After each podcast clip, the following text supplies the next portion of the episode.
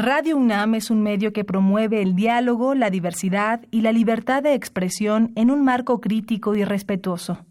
Los comentarios expresados a lo largo de su programación reflejan la opinión de quien los emite, mas no de la radiodifusora.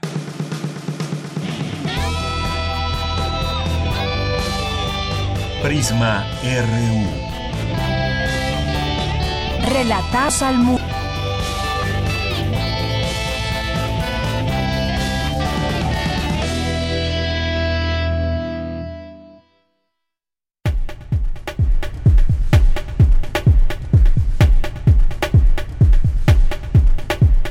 Hola, buenas tardes. Hoy es jueves 12 de septiembre y son las 13.05 de la tarde en esta Ciudad de México. Estamos aquí en Prisma RU.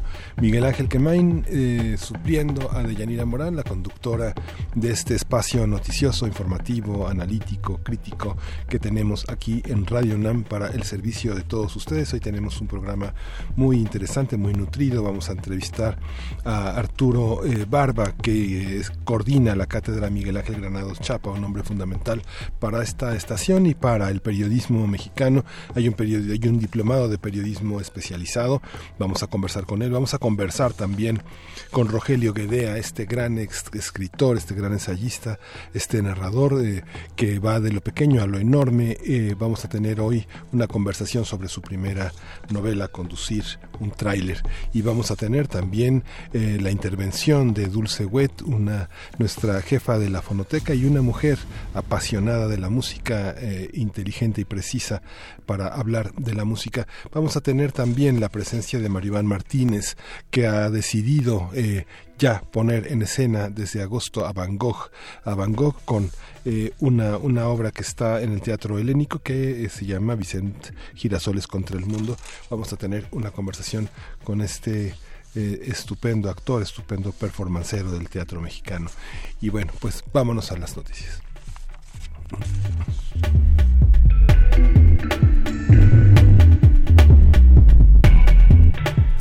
En las notas universitarias es necesario tener claro qué es la sexualidad para abordarla desde una política pública. Virginia Sánchez nos tendrá los detalles. La unidad PET-CT Ciclotrón de la Facultad de Medicina de la UNAM se renueva. Cindy Pérez Martínez con información. Hoy festejamos el Día del Historiador profesión esencial para comprender el presente y analizar el pasado, una pasión de la que nos va a hablar Cristina Godínez.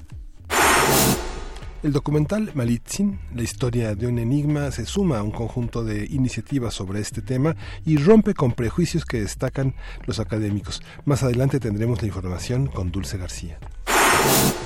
Esta madrugada eh, murió el escritor y editor mexicano José Luis Bobadilla a los 44 años. En lo nacional, el presidente Andrés Manuel López Obrador propuso que se eliminen los exámenes de admisión en las universidades y se garantice a todos la posibilidad de estudiar. El canciller Marcelo Ebrard dijo que México tomará acciones legales ante el caso del conacional que murió bajo custodia de inmigración y control de aduanas. Ante el bloqueo de la el coordinador de los diputados de Morena, Mario Delgado, hizo un llamado a los maestros a tenerles confianza, porque no van a legislar a sus espaldas. Un ministro de la Suprema Corte de Justicia admitió hoy a trámite tres acciones de inconstitucionalidad que piden anular la llamada Ley Garrote vigente en Tabasco desde agosto pasado.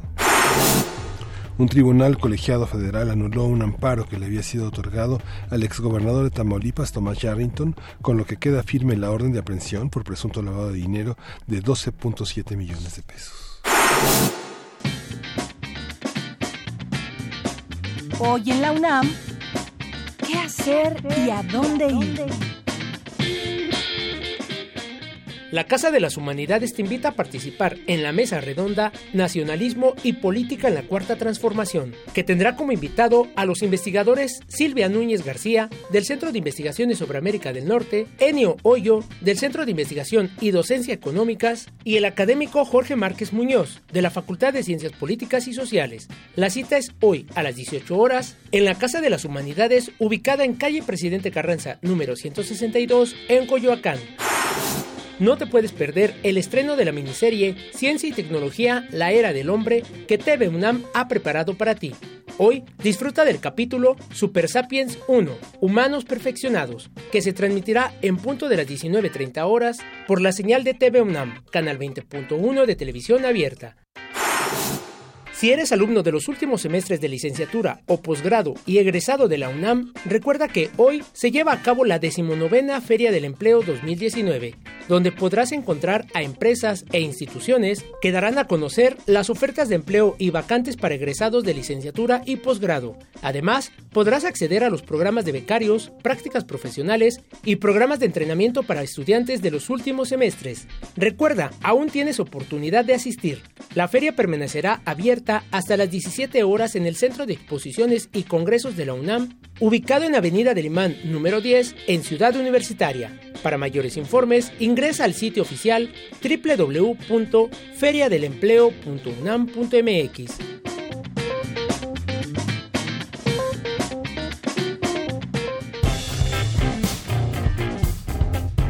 Campus RU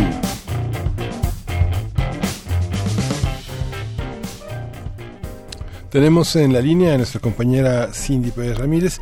Eh, ella ha cubierto el tema del recorrido de la unidad PET-CT, el ciclotrón de la Facultad de Medicina de la UNAM se renueva. Hola Cindy, buenas tardes.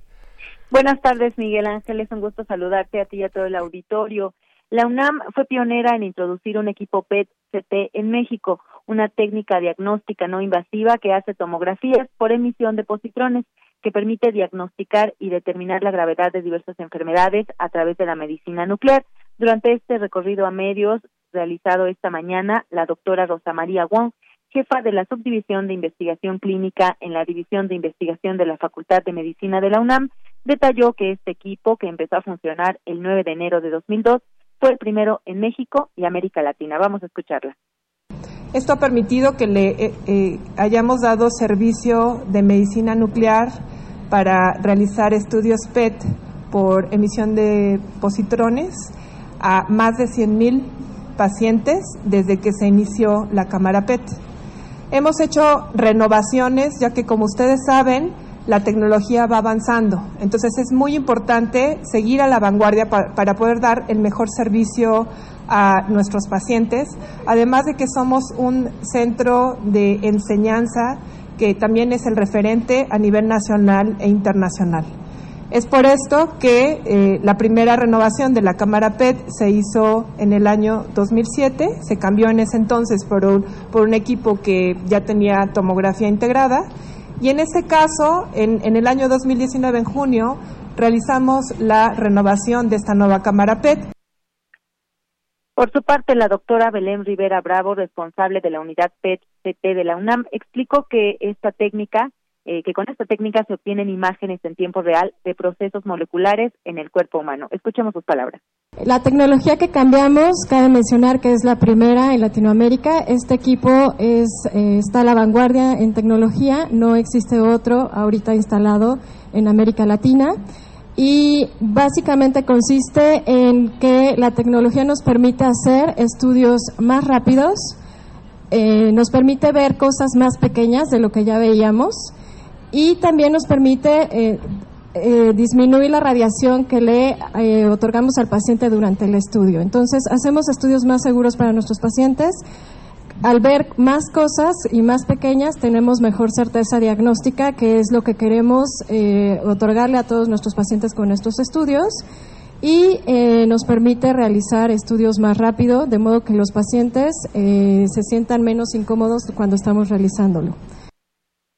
Miguel Ángel, con esta renovación, la unidad y la UNAM mantienen y consolidan su liderazgo nacional y regional como el centro de referencia en la utilización de la imagen molecular y pues bueno de la energía nuclear, Miguel Ángel. Sí, pues fascinante y bueno, una, una, una palomita más en todo este, en toda esta carrera por mejorar la perspectiva científica en la UNAM. Gracias, este, gracias Cindy Pérez Ramírez.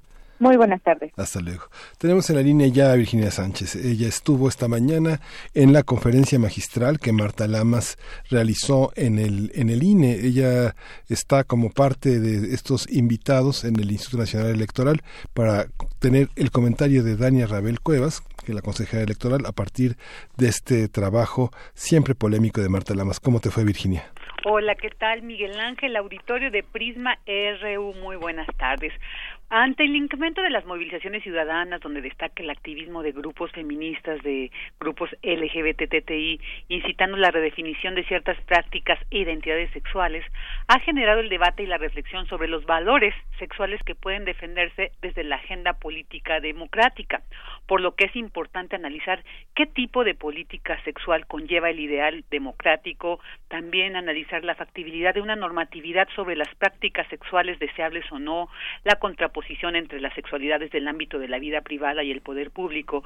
Estas fueron algunas de las líneas argumentativas en las que la reconocida feminista e investigadora del Centro de Investigaciones y Estudio de Género de la UNAM, Marta Lamas, enmarcó su conferencia magistral denominada Democracia y Sexualidad, que como bien has comentado ofreció esta mañana en las instalaciones del Instituto Nacional Electoral.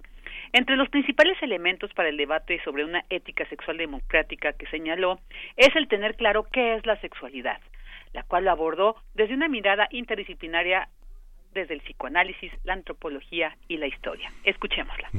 El conocimiento aportado por Freud y por Foucault, por el psicoanálisis, la historia y la antropología, ha fortalecido una perspectiva interpretativa anti-esencialista que, con fundamento, sostiene que las conductas y los intercambios sexuales no son naturales, sino que han sido construidos históricamente. Esta perspectiva antiesencialista plantea que solo podemos comprender la sexualidad en un contexto cultural e histórico específico y que, al conocer cuáles son las lógicas simbólicas que le han dado forma y contenido a nuestras creencias y prácticas sexuales, entonces será posible abandonar argumentaciones ahistóricas y esencialistas que asumen como si todos los seres humanos hubieran tenido a lo largo del tiempo la misma vivencia sexual.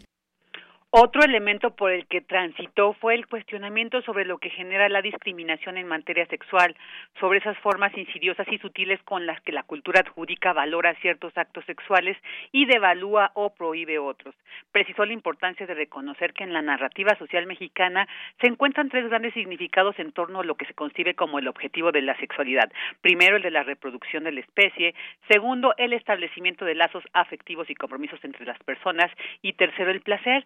Dijo que a pesar de que hay grupos o personas que asumen cualquiera de estos sentidos, enfatizó aún pesa mucho la creencia de origen judeocristiano que plantea la inmoralidad intrínseca del acto sexual. Finalmente, al llegar a lo que ella plantea necesario para definir una política sexual democrática que vaya más allá del derecho a decidir por el propio cuerpo, señaló lo siguiente. Implica un proceso más amplio de democratización en que se desmantelen definitivamente las barreras que restringen el potencial y el crecimiento individual, barreras de explotación económica, las divisiones de clase, la opresión racial, las desigualdades de género, el autoritarismo moral y la desventaja educativa que da la pobreza y la inseguridad. Esto requiere mínimos que el Estado debe de garantizar. El acceso a una educación sexual adecuada, la oferta de anticonceptivos seguros y baratos, interrupción legal del embarazo y un marco legal que respete las diversas identidades de género y sus arreglos de convivencia. Miguel Ángel Auditorio, pues esto es alguno de todo lo interesante que abordó Marta Lamas para analizar eh, cómo debe de incidir el tema de la sexualidad en una política pública en un sistema democrático. Pues eh, muy interesante. Virginia, vale la pena seguir a Marta Lamas. Marta Lamas publicó en el Fondo de Cultura Económica un libro polémico que le trajo muchas, muchas polémicas, que fue acoso, denuncia legítima victimización. Hay que seguirla. Muchas gracias por tu información. Vicky, nos vemos mañana. Claro que sí, hasta mañana. Buenas tardes. El equipo de fútbol de Pumas de la UNAM cumple 65 años. Se fundó en 1954, pero fue hasta el 12 de septiembre que ya Pumas jugó su primer partido un día como hoy, hace 65 años. Buenas tardes, auditorio de Prisma RU. Miguel Ángel. Los Pumas están de festejo. Un día como hoy, Club Universidad debutó en Primera División, 65 años haciendo historia. Desde entonces los Pumas han escrito su propio legado en el máximo circuito. Una travesía nada sencilla, pero siempre acompañados de su fiel afición. El entrenador actual Michel González mandó sus felicitaciones al club. Quería mandaros un saludo muy afectuoso y mi más sincera felicitación. Es una alegría cumplir 65 años. A ver si llegamos los demás a esa...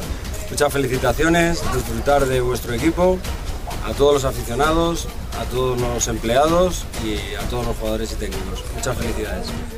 El primer título llegó en la temporada 76-77, año en el cual debutaría un joven delantero llamado Hugo Sánchez. En la 80-81 el legado estaría completo. El agresivo juego del entrenador Bora Milutinovic contra el Cruz Azul les daría el segundo campeonato. Y no podemos olvidar quizás el campeonato más recordado con un equipo de estrellas. Campos, Aspe, Miguel España, Luis García, todos ellos íconos y referentes. Aquella final contra el acérrimo rival América fue finiquitada por el tiro libre de Tuca Ferretti, gol que le daría de nuevo la gloria a los abriazules.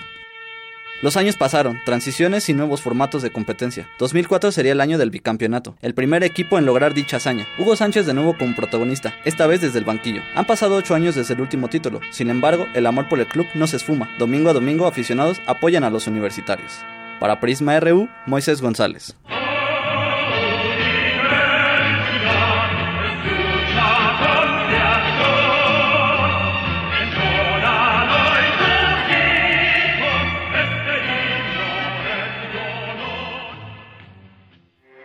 Porque tu opinión es importante, síguenos en nuestras redes sociales, en Facebook como Prisma RU y en Twitter como arroba PrismaRU.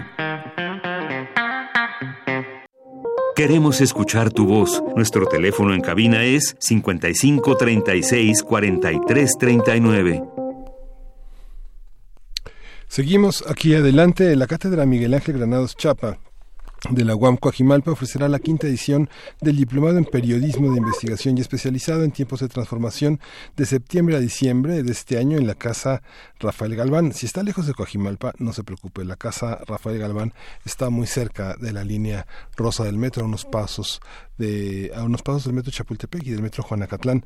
Eh, Arturo Barba Navarrete es quien coordina esta cátedra y es el responsable de que justamente mañana, a partir de mañana, organizar toda, toda la convocatoria que finaliza. Arturo, muchas gracias por estar con nosotros y cuéntanos eh, en qué consiste la cátedra, cómo ha sido la convocatoria y eh, háblanos un poco de este proceso. Eh, sí, con mucho gusto, mira, muchas gracias a ustedes por este espacio. Mira, fíjate que eh, creo que los objetivos fundamentales que más importa a la sociedad es formar periodistas cada vez más críticos, cada vez más analíticos, que nos permitan eh, eh, dotarnos de información que a su vez nos permita tomar mejores decisiones como sociedad. Por ejemplo, la decisión de cambiar de gobierno el año pasado eh, se tomó la ciudadanía de manera mayoritaria de votar por el, candidato del Partido Moreno fue una decisión informada, basada en muchos de los grandes reportajes que pusieron en descubierto la corrupción, eh, los problemas de inseguridad y de pobreza y de desigualdad lacerante que seguimos padeciendo en el país y que fueron noticias eh, amplias y reportajes muy amplios investigaciones periodísticas. Entonces, esto nos demuestra el papel clave que tiene el periodismo como elemento fundamental para el desarrollo de nuestra cultura democrática. Lo ideal es que ahora se oriente un poco más ese temas de igualdad, ¿no? De, de mejorar la calidad de vida, porque bueno, ya en nuestro país ya no es un problema de que se respete el voto, todavía en algunos casos, ¿no? Pero más bien ahora el problema de nuestra democracia es que eh, rinda efectos positivos para la sociedad.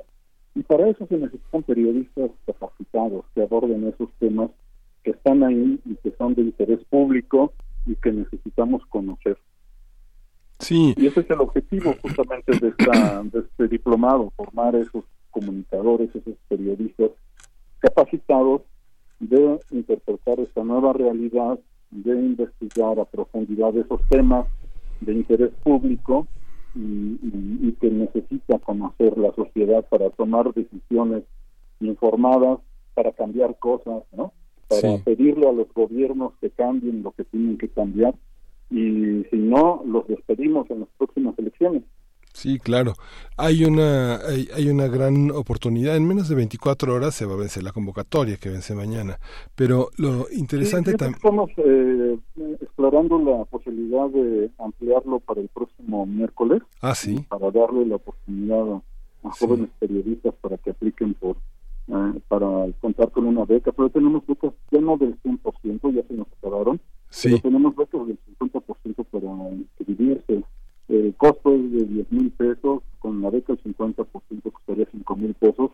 Y mira, van a tener a, su alcance eh, las experiencias de primera mano de los periodistas que realizaron estas investigaciones. Por ejemplo, el caso Odebrecht, el caso Estafa Maestra o el caso Ufertinal, ¿no?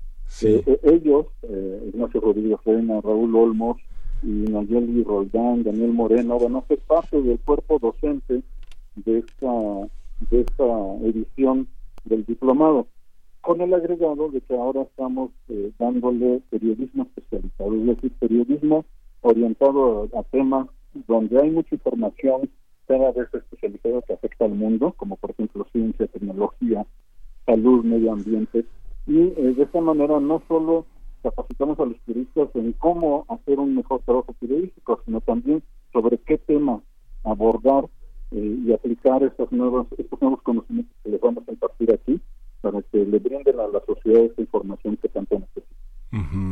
Fíjate Arturo que bueno, este yo veo la convocatoria un poco difícil, o sea, digamos que se pide eh, trabajos publicados de periodismo de investigación, pero en los medios hay mucha tacañería respecto al trabajo de investigación. los, los, medios quieren, o sea, el reportero es una máquina que cubre tres órdenes de trabajo diarias, eh, eh, está súper explotado y hay muy poco tiempo para que el reportero se siente a pensar no solo qué va a hacer, sino qué va a hacer con los materiales que recoge. Entonces, eh, esta, esta parte de la convocatoria pues es fuerte porque pone también en evidencia, yo imagino que sobre tu mesa ya estarán muchísimos de los trabajos que, que, que están como garantía de que se ejerce un periodismo, que son pocos, son muy pocos. No sé, uno piensa en, en medios muy muy solventes económicamente, como el Universal, que ha tenido desde hace muchos años, no sé, yo recuerdo en los últimos 10 años, por ahí han pasado este Jorge Cepeda Patterson, este Alejandro Páez, eh, Oscar Hinojosa, eh, Marco Lara Clark, han pasado personas con una verdadera solvencia intelectual y periodística que le han dado al Universal momentos muy importantes. Y pienso en el periódico La Jornada, que ha hecho trabajos muy especiales, con corresponsales también de una gran calidad y de una gran trayectoria. Este, pienso en el periódico Reforma, pero en realidad son pocos. Uno piensa, por ejemplo, no sé, en Voz y Noticias y Voz de Oaxaca o eh, periódicos eh, eh, del interior del país como El Informador. no sé, son tienen el diario de Chihuahua, el norte. No hay, no hay mucho trabajo de investigación, no hay mucho trabajo de largo aliento, Arturo. Sí, sí, sí, es cierto. La verdad es que tenemos una gran deuda los medios de comunicación con la sociedad mexicana. Eh, y creo que la convocatoria debemos haber presentado. En realidad, en la convocatoria se piden trabajos que no necesariamente reportajes de investigación, puede ser cualquier noticia. ¿no? Lo único que queremos ver es el manejo de la información, del estilo de redacción de los reporteros para poder eh, entrar al, diplomado. Eh, tiene razón, tenía que haberse presentado con mayor claridad, es decir, cualquier reportero que haya publicado cualquier noticia, los noticias, puede aplicar. Y, pero por otro lado, la verdad es que esto es un tema muy importante que nos daría para platicar muy ampliamente, que es eh, las condiciones precarias del trabajo periodístico en general en el país, pero sobre todo en los estados de, nuestra nación. Aquí en la Ciudad de México la verdad es que eh, no se vive en condiciones muy buenas, pero ha habido la oportunidad de que surjan grandes periodistas como todos los que mencionaste, que efectivamente son pilares en sus medios o lo han sido en sus medios, y a eso le deben de apostar los dueños de los medios de comunicación, a formar los otros, que sea Patterson o Marco Lara o Hinojosa, de las nuevas generaciones de periodistas, porque ellos son los que le van a dar el elemento más importante de los medios de comunicación, que es la credibilidad y la calidad informativa. Y esto no se aprende eh, de la noche a la mañana, ¿no? Necesitan los periodistas capacitarse, necesitan los periodistas tiempo para analizar, tiempo para escribir, para comprender la problemática cada vez más compleja. Y creo yo que debería ser un asunto de prioridad para los dueños y los directivos de los medios de comunicación, pero no es así. Muchos periodistas se tienen que capacitar con su esfuerzo personal en el tiempo que les queda libre, eh, que es poco, ¿no? porque además son sobreexplotados, como bien has mencionado, y eh, la verdad es que es una labor que entendemos nosotros que les cuesta mucho trabajo a nuestros periodistas. Por eso tratamos de ser lo más flexibles posible. Eh, las clases, por ejemplo, van a ser los viernes en las tardes y los sábados en las mañanas. ¿no? es decir, los periodistas van a tener que sacrificar muchas veces su tiempo libre para seguir estudiando y capacitarse. Pero bueno, eh, es lo que lamentablemente lo que tenemos y nosotros buscamos, eh, comprendiendo esta realidad, contribuir a la formación de nuestros periodistas y nuestros comunicadores. Ojalá, ojalá que sí logremos y, tenemos otros planes, Miguel Ángel, de, de, continuar con este trabajo, no solo el, este diplomado, sino también talleres, seminarios que anunciaremos y, te agradecería que nos dieras espacio también para anunciarlo en, en, tu, en tu gran comunidad de, oyentes y, y, esperamos pues que, se sumen todavía hay tiempo todavía hay becas y esperamos que surjan estas nuevas joyas del periodismo eh, mexicano en estos cursos no en estos talleres. Con eso diríamos que eh, cumpliríamos nuestra misión. Sí, sí, es muy, es muy positivo justamente que esta convocatoria ah, tenga la posibilidad de que haya egresados, gente que acaba de salir, que todavía, todavía siente en su piel la nostalgia de las aulas, y también este periodistas ya formados, porque justamente ese intercambio, las preguntas que hacen los jóvenes egresados, la potencia, la, la, la curiosidad, es un motor importante, y es un motor importante tener personas de la solvencia este, profesional como José Como este Ignacio Rodríguez Reina, como Daniel Moreno, que como Marcela Turati, como Genaro Villamil, como Gabriela Barcantín, que de alguna manera, manera le dan la oportunidad a los participantes un poquito de exhibirse, de mostrarle a estos editores eh, que ellos están dispuestos a hacer periodismo de investigación y que tal vez haya un chance de trabajar con ellos.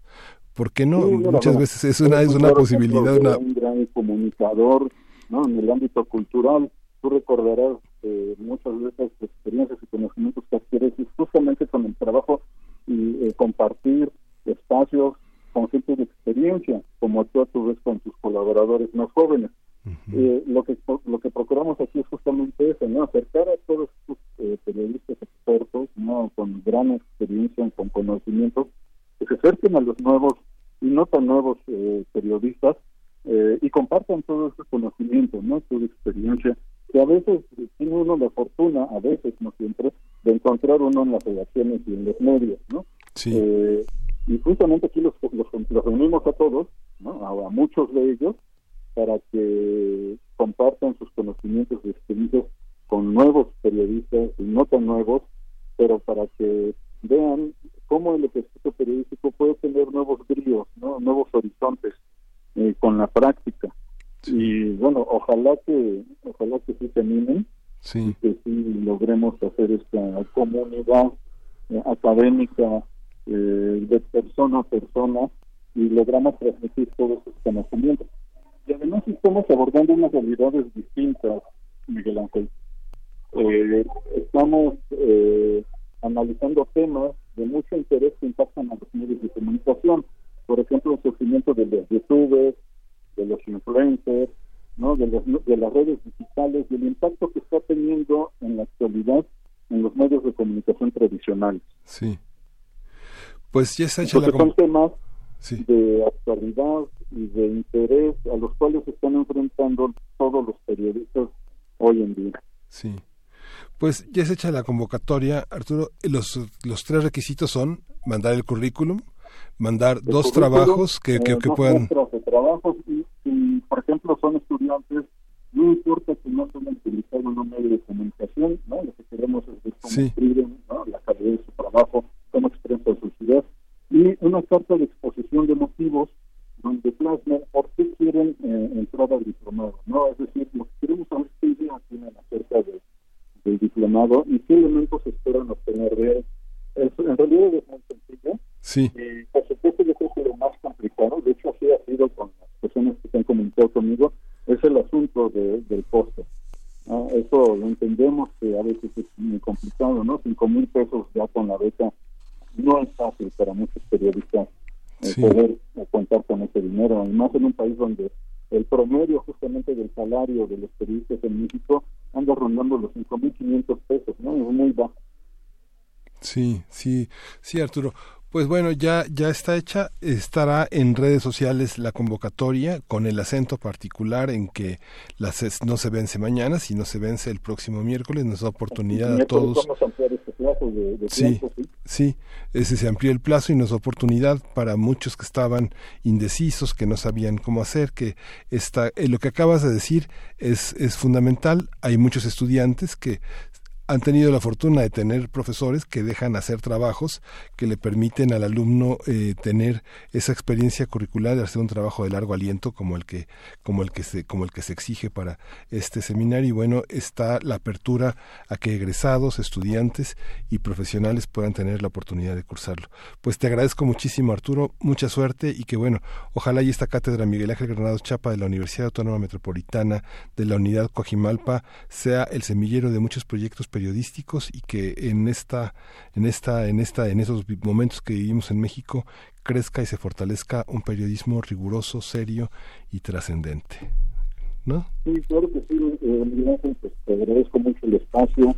Eh, sí, continuaremos aquí elaborando ideas, proyectos y pueden consultar nuestra página web, que es eh, la eh, http diagonal dos puntos, es cátedra granadoschapa punto CUA de la Cojimalpa, de la Unidad Cojimalpa, punto UAM, la, el acrónimo de la Universidad Metropolitana, punto MX. Sí, muchas gracias. Información. Gracias, Arturo. Va a estar en nuestras redes sociales también. Muchas gracias. Nos vemos pronto. Hasta pronto. Pues seguimos con, seguimos con la información. Justamente Mario Iván Martínez es uno de nuestros grandes hombres de teatro. Es un productor, es un músico, es alguien que ha incursionado en el terreno eh, de, la, de los jóvenes, de los niños y desde hace muchos años emprendió una investigación sobre Vincent Van Gogh.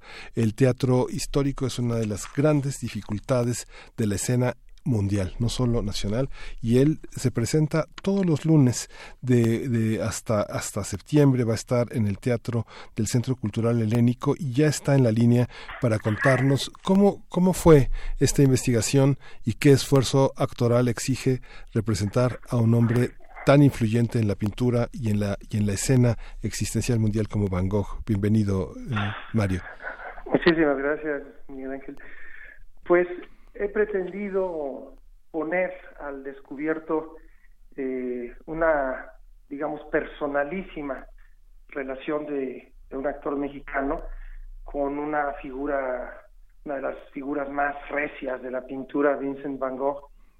Y si uno se aventura en tal osadía, pues necesario eh, y también gozoso resulta el, eh, eh, sumergirse en todos los aspectos de su evolución pictórica y de su vida íntima.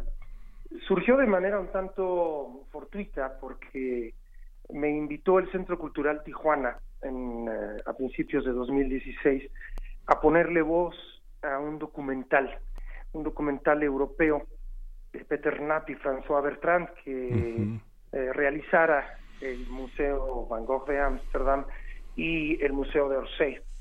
Y em, para el estreno de este documental, el licenciado Pedro Ochoa eh, puso sobre la mesa la posibilidad de presentarlo caracterizado como Van Gogh y aunado a un texto, eh, un texto dramático, una propuesta escénica más que una presentación, em, em, digamos, común.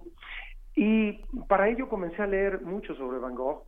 Eh, como pintor aficionado ya naturalmente conocía sobre él, pero no eh, con la profundidad que, más adelante este, requirió, ¿no?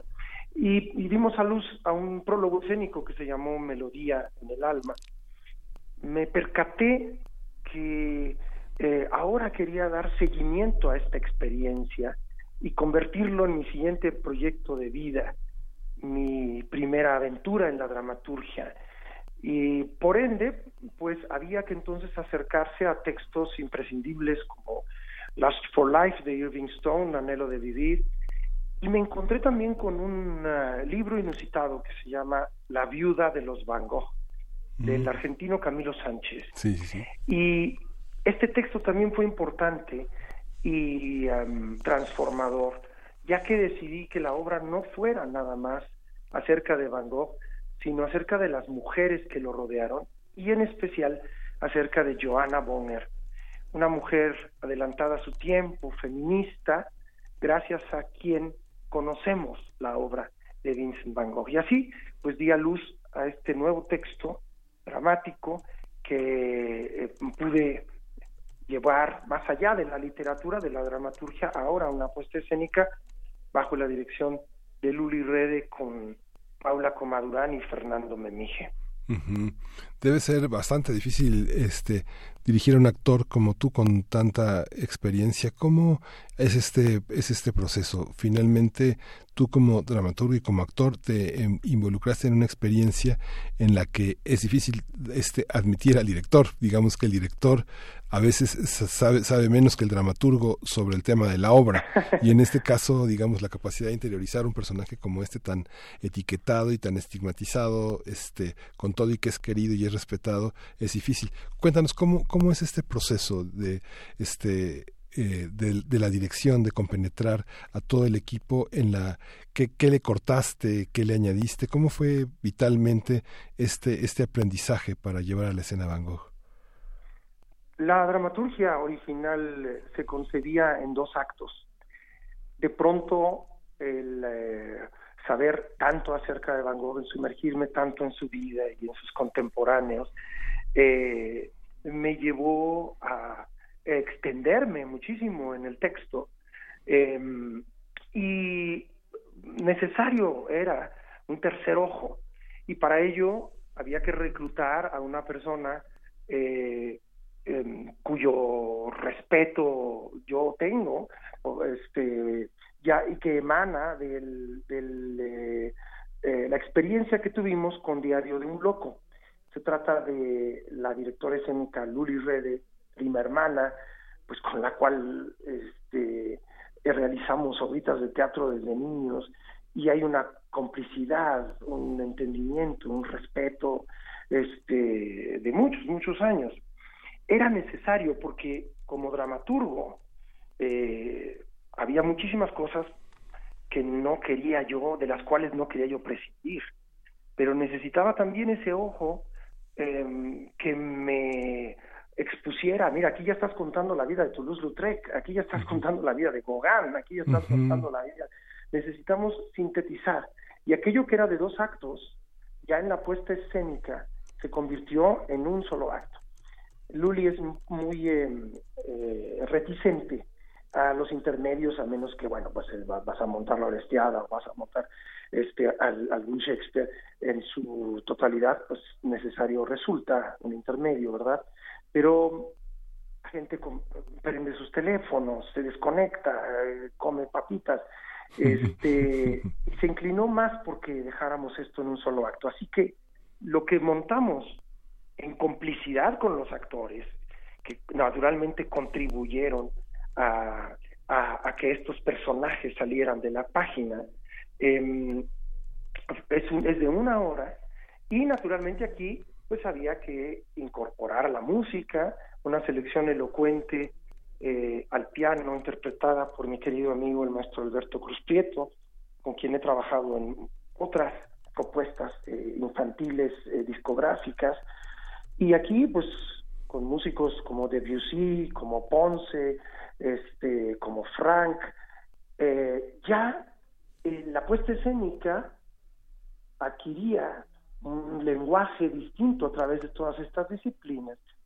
Yo me fui a Europa un mes a, empaparme de, los lugares donde Vincent vivió, donde murió, donde descubrió el color en el sur de Francia, eh, entonces, el proceso de la dramaturgia ah, debía quedar un poco atrás para ahora someterlo a la metamorfosis del lenguaje escénico y la verdad eh, este, estoy muy feliz del, eh, resultado en lo que atañe a, mi equipo de actores y de, y de realizadores para que este proyecto es el quinto tratado, lo que llevamos ya a escena es el quinto tratado, para que este proyecto viera la luz. qué, qué, qué fascinante, qué interesante.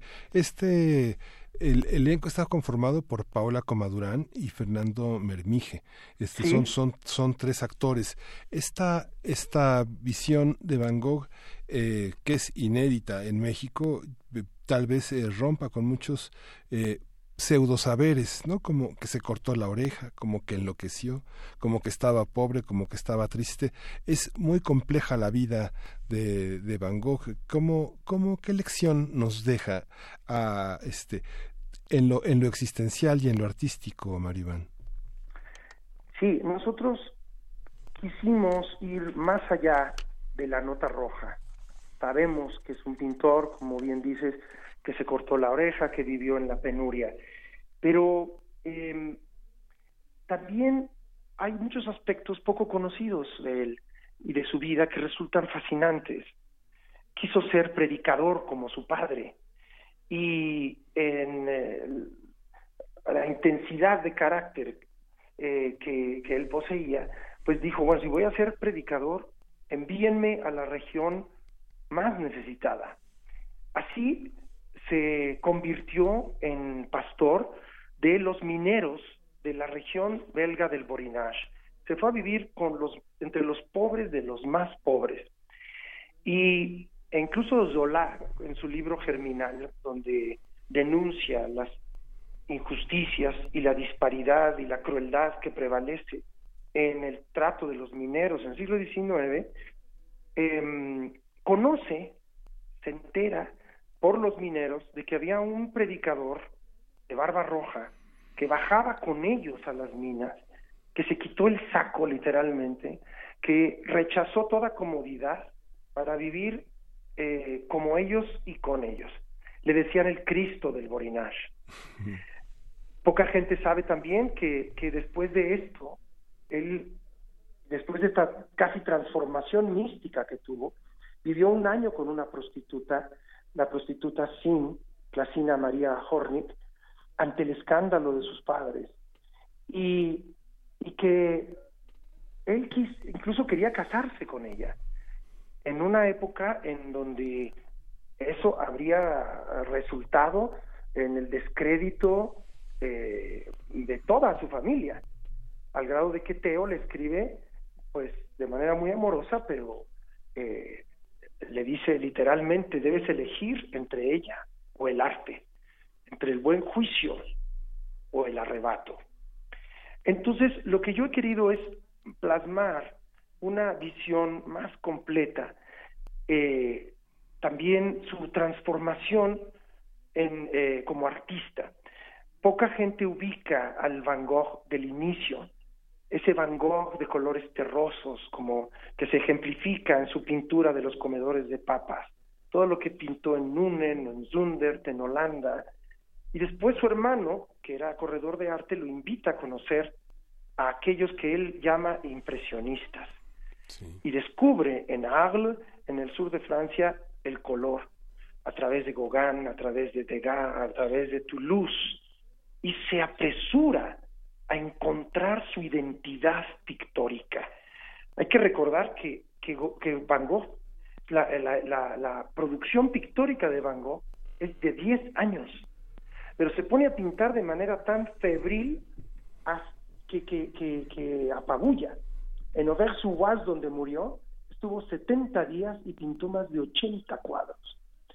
Entonces, quise eh, poner sobre la escena un amplio abanico de eh, aspectos de su vida. Él no vivió para, ser, para haber reconocido su talento, pero claro, nunca habría también podido soñar que se iba a convertir en en una fuente de inspiración para, para posteriores artistas, ¿no? quise poner la vida fascinante y turbulenta de este genio de la plástica en, sobre la escena porque creo que vale la pena este, y tiene muchísima tela de donde cortar para eh, llevarla al lenguaje escénico. Sí. Pues qué fascinante. Felicidades, Maribán Martínez.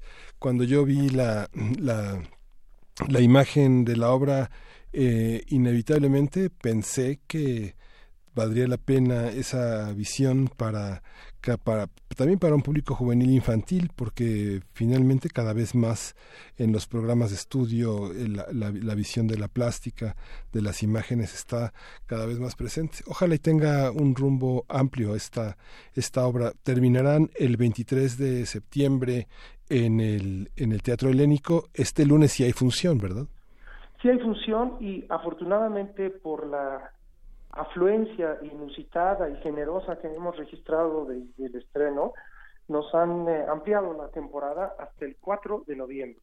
Estaremos todos los lunes hasta el 4 de noviembre ahí en Avenida Revolución 1500, Vincent Girasoles contra el Mundo, dirección Luli Rede, con Paula Comadurán, Fernando Memije, eh, Maribán Martínez, servidor, la escenografía y la iluminación de Xochitl González, y la selección musical del maestro Alberto Cruz Prieto, extraordinario pianista mexicano. Es de los mejores, es extraordinario, ¿no? Sí. Es extraordinario.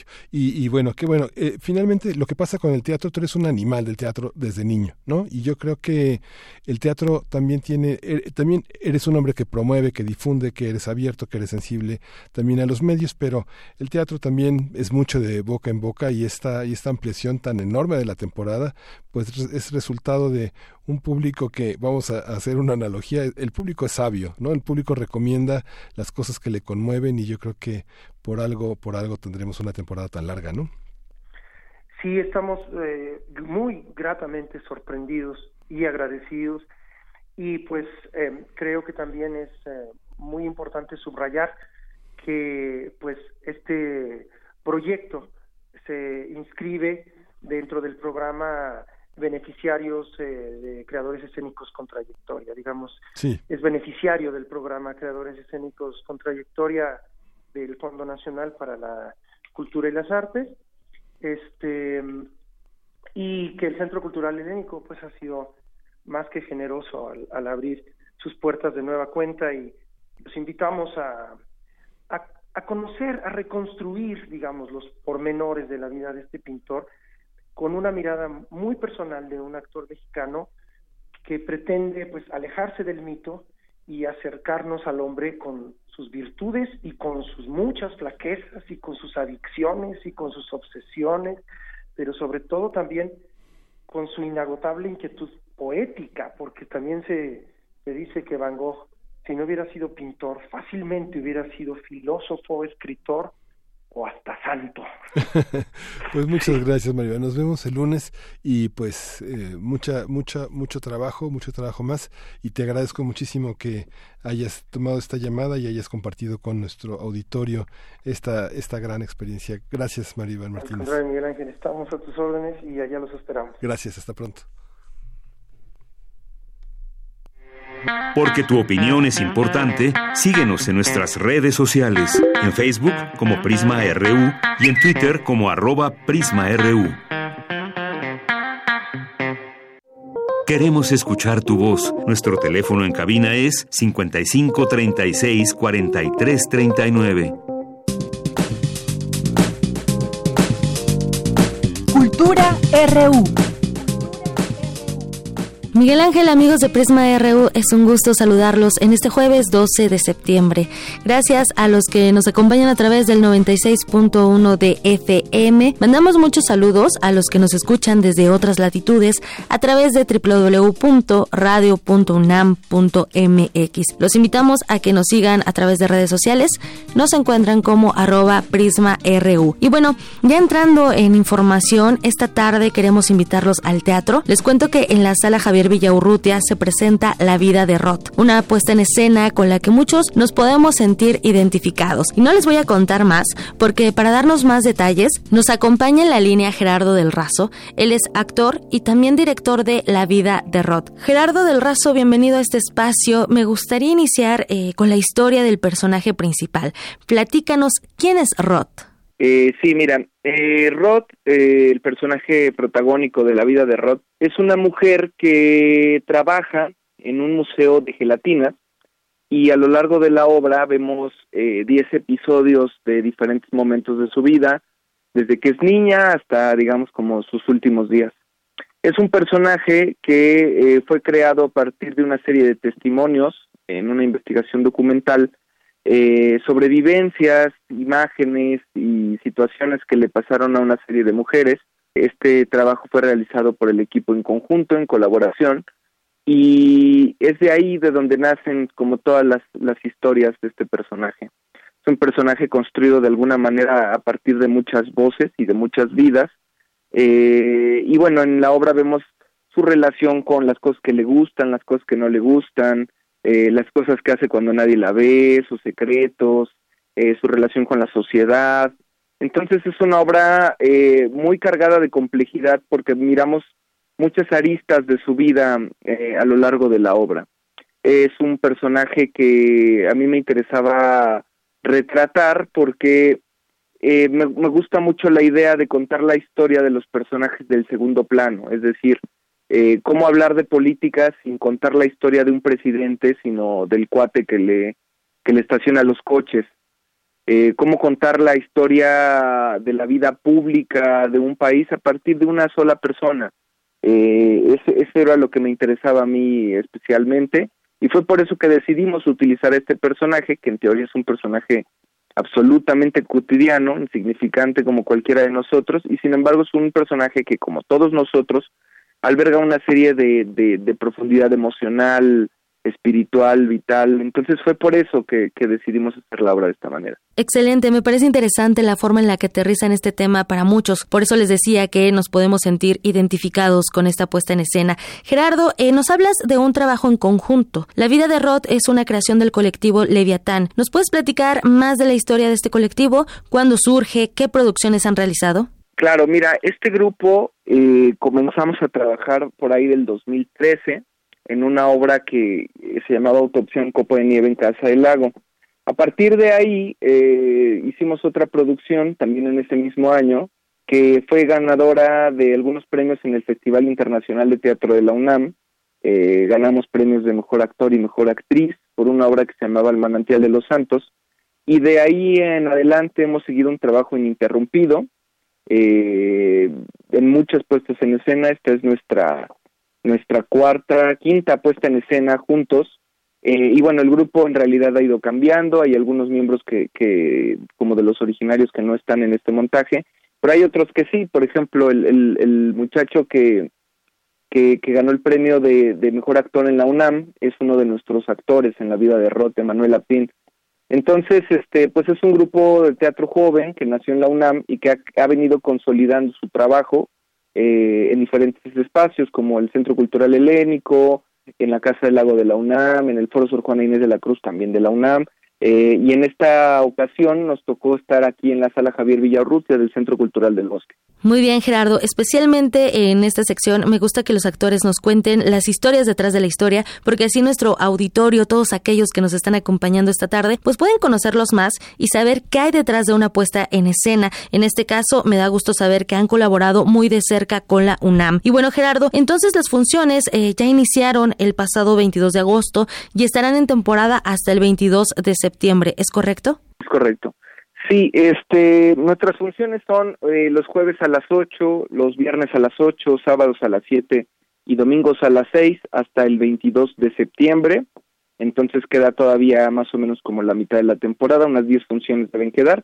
Eh, hasta el 22 de septiembre, jueves a las 8, viernes a las 8, sábado a las 7, domingo a las 6. Sala Javier Villaurrutia, Centro Cultural del Bosque, detrás del Auditorio Nacional. Muy bien, Gerardo del Razo, gracias por tomar la llamada y platicarnos de qué va la vida de Roth, una obra de la que eres director y que también, bueno, cuenta con las actuaciones de Héctor Iván González, Ari Albarrán, Carolina Berrocal, Esteban Caicedo, Guillermo Revilla y Emanuel Lapín. Y bueno, vayamos al teatro, conozcamos también el trabajo que están realizando allá, conectémonos con la historia. Gracias Gerardo, que tengas muy buena tarde y que la obra siga teniendo éxito. Muchísimas gracias a ustedes, les agradezco muchísimo eh, esta invitación a tener esta entrevista y todos están invitados. La vida de Rod, eh, Sala Javier Villaurrutia, hasta el 22 de septiembre, jueves a las 8, viernes a las 8, sábados a las 7 y domingos a las 6. Muchísimas gracias. Gracias a ti, Gerardo del Razo, director de La Vida de Roth. Amigos, hasta aquí la sección de hoy. Los invitamos a consultar también la página www.imba.gov para tener más detalles de esta obra y todas las que se están presentando en el Centro Cultural del Bosque. Hay una gran oferta de eventos. Hoy, por ejemplo, es jueves de teatro y el acceso cuesta 30 pesos, así que bueno, que sea tal vez un pretexto para acudir al teatro. Por hoy me despido, les deseo que tengan una excelente tarde. Muchas gracias, Miguel Ángel Quemay. Muchas gracias, Tamara Quiros. Eh, pues seguimos aquí ya en el último minuto despidiéndonos. Eh, fíjese que eh, tenemos unos boletos que nos enviaron las Reinas Chulas, tres pases dobles para Pimpilenchas, ¿eh? así oye bien, Pimpilenchas. La función de hoy es jueves 12 de septiembre a las 21.30 horas en el Teatro El Bar El Vicio, que está en la calle de Madrid número 13 en Coyoacán, pasando ahí el circuito, ahí está este las Reinas Chunas, ese bar. Se van por teléfono 5536 4339 y en los 30 segundos que nos quedan no puede perderse El Mercader de Venecia. Este fin de semana es la última función, esta obra de William Shakespeare que se estrenó en 1600 Fíjese, 1600, 268 años después se tradujo al español y ahora la tenemos, la tenemos en el Teatro El Milagro que está en Milán número 24, la dirige David Holguín y con una enorme actuación de un actor que ha iluminado el auditorio Julián Carrillo de Nam, que es Mauricio Davison, un, un, extraordinario, verdaderamente extraordinario actor, no se lo puede perder. Los, las funciones son jueves, viernes a las 20:30, sábado a 19 horas y domingo a las 18 horas y bueno, son las 14 horas y nos vamos a un corte.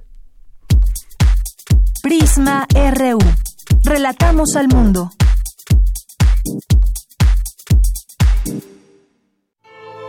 El telón acústico vuelve a levantarse en el tablado del cuadrante radiofónico para que las voces histriónicas repitan las mejores historias de un escenario invisible. Radio UNAM te invita a reescuchar los mejores radioteatros de su fonoteca en el programa Aventuras Soníricas dirigidas por Eduardo Ruiz Aviñón, con textos de Elena Garro, Carlos Olmos, Vicente Quirarte, Roberto Coria, Frederick Durrenmatt, Edgar Allan Poe, Mary Shelley, William Polidori, H.P. Lovecraft, Bram Stoker, Samuel Beckett, Jack London, Herman Melville, entre otros. Todos los sábados a las 20 horas por el 96.1 de FM, Radio UNAM. Experiencia sonora. Corregimos el camino para reconstruirnos y seguir cambiando por México. Estamos de regreso para ganar de nuevo tu confianza y enfrentar los retos de los nuevos tiempos bajo la luz de un nuevo sol. Iniciamos una campaña de afiliación para contribuir al fortalecimiento de nuestro país. Afíliate y forma parte del PRD. México requiere un partido fuerte de izquierda que vea por ti y por tu gente, cambiando para ser mejores. Info Ciudad de México presenta Voces por la Transparencia. En la voz de Maestro Julio César Bonilla Gutiérrez, comisionado presidente del Info Ciudad de México. Frente a los principales desafíos de nuestro tiempo y de sus distintas lecturas, la transparencia nos posiciona como un sector estratégico para enfrentar con inteligencia institucional, creativa e innovadora la corrupción. En el marco de la lucha constante que existe en nuestras sociedades, entre el progreso y los intentos de regresión, el sistema anticorrupción nos convoca a sociedad e instituciones a fijar nuevos objetivos en la consolidación democrática de la capital del país. Hoy, en la Ciudad de México tenemos una oportunidad histórica para reinventarnos en la identidad que recrea nuestra pluralidad. Juntas y juntos, hagamos la nuestra.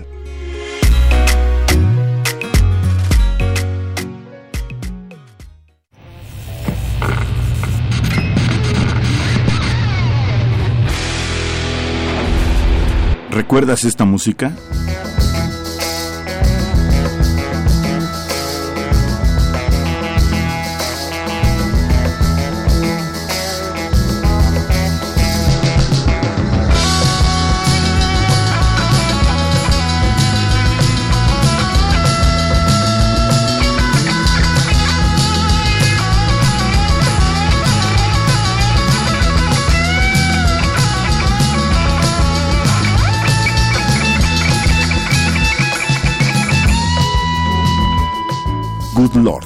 Paladin, 1972.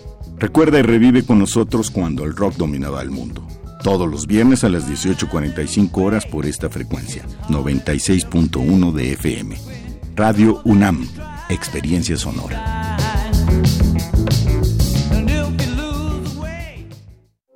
Queremos escuchar tu voz. Nuestro teléfono en cabina es 55 36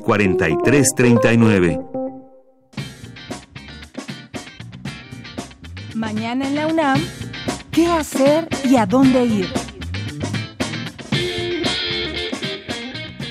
El Centro de Ciencias de la Atmósfera te invita a la mesa redonda Contaminantes ambientales y su impacto en el desarrollo de cáncer de mama, de la investigación básica a la clínica, con la ponencia de la doctora Karen Nava Castro del Grupo de Genotoxicología y Mutagénesis Ambientales. Asiste mañana 13 de septiembre a las 12 del día al auditorio Dr. Julián Adem Chaín del Centro de Ciencias de la Atmósfera, ubicado en el circuito de la investigación científica a unos pasos del Metro Universidad.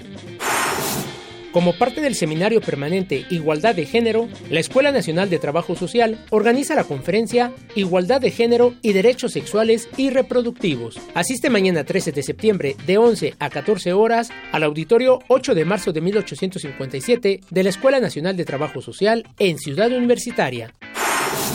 Recuerda que aún puedes inscribirte en el quinto concurso de ensayo universitario sobre discapacidad que organiza la Dirección General de Atención a la Comunidad. El registro de los trabajos cierra el próximo 20 de septiembre. Consulta la convocatoria completa en el sitio oficial de la Dirección General de Atención a la Comunidad en www.degaco.unam.mx. Para Prisma RU, Daniel Olivares.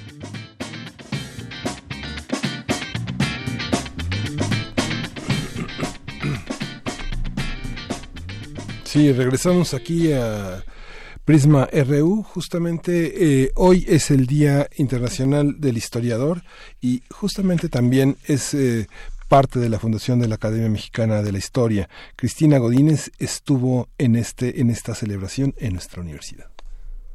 Hola, ¿qué tal Miguel Ángel? Un saludo para ti para el auditorio de Prisma RU. En el marco del Día del Historiador y de la conmemoración de la fundación de la Academia Mexicana de Historia, la directora del Instituto de Investigaciones Históricas de la UNAM, Ana Carolina Ibarra González, dijo que el historiador ofrece elementos para comprender el presente con base en la formulación del conocimiento del pasado. Por ello, su función tiene más importancia en la sociedad de la que se reconoce habitualmente. La historia debe tener mucho más protagonismo del que tiene.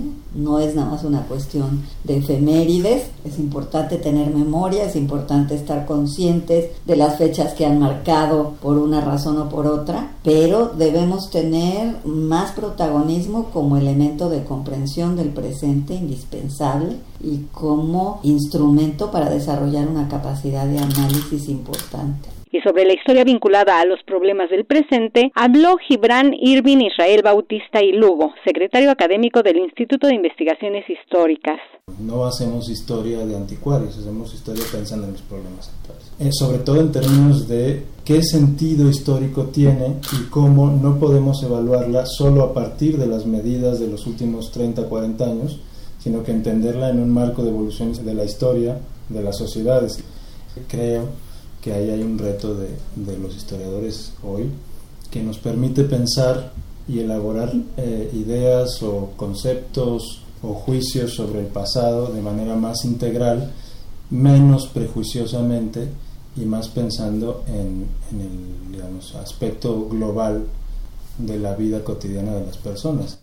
Miguel Ángel, en el Instituto de Investigaciones Históricas, además de celebrar el 12 de septiembre como el Día del Historiador, también recordaron el aniversario luctuoso del doctor Álvaro Matute. Este sería mi reporte. Muy buenas tardes. Justamente ayer estábamos hablando de Álvaro Matute, justamente cuando hablamos de la independencia, aunque él es un gran historiador dedicado a las revoluciones, sobre todo a la Revolución Mexicana, el gran biógrafo de Justo Sierra y un hombre que también desarrolló un gran trabajo sobre Edmundo Gorman. Ahora sí que no descanse Álvaro Matute, sino que siga entre nosotros. Vamos a la internacional.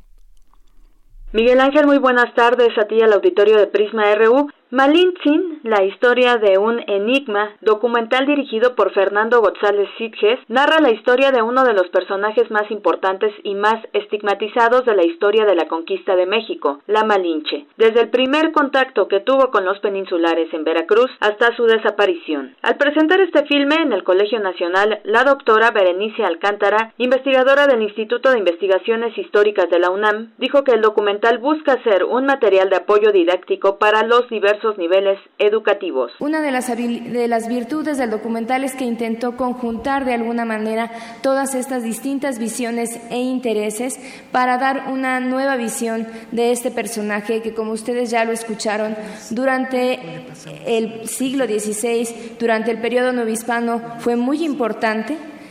Una, un personaje cuya valía resaltan todas las fuentes indígenas en particular y que después del proceso de independencia fue continuamente denostado hasta constituir la visión popular que nosotros tenemos sobre este personaje, que es la que intenta de alguna manera revertir este documental junto con las investigaciones más recientes. Por su parte, Luis Barjau, del Instituto Nacional de Antropología e Historia, dijo que el documental resalta una figura que se estrella contra las creencias convencionales y los prejuicios. Porque finalmente la historia se construye así, con una serie de informes interpretaciones, eh, y, el resultado de eso eh, da una versión sobre la realidad, una versión que puede ser cercana, puede ser completamente equívoca, pues tiene muchas categorías, pero el conjunto de, de las narraciones sobre la conquista de México pues es eh, la cultura, es lo que tenemos como la expresión eh, y como la concepción del pasado. En tanto, Jaime Urrutia Fukugauchi, miembro del Colegio Nacional, destacó que el documental ya ha recibido diversos reconocimientos por su contenido y producción. Eh, este, ha recibido ya el Premio Nacional de Periodismo y eh, ha recibido una serie de reconocimientos muy importantes. Fue presentado también en una semana muy especial en la Universidad de Salamanca, en donde se hicieron parte de las locaciones. Y el documental documental forma parte de una trilogía. Eh, es eh, eh, Gonzalo Guerrero, Hernán Cortés y Malitzin, la historia de un enigma. Y dentro de los proyectos que están ya en marcha está el documental sobre Fray Bernardino de Sagún. Este es el reporte. Muy buenas tardes. Porque tu opinión es importante, síguenos en nuestras redes sociales, en Facebook como Prisma RU y en Twitter como arroba PrismaRU. Tu opinión es muy importante. Escríbenos al correo electrónico prisma.radiounam@gmail.com.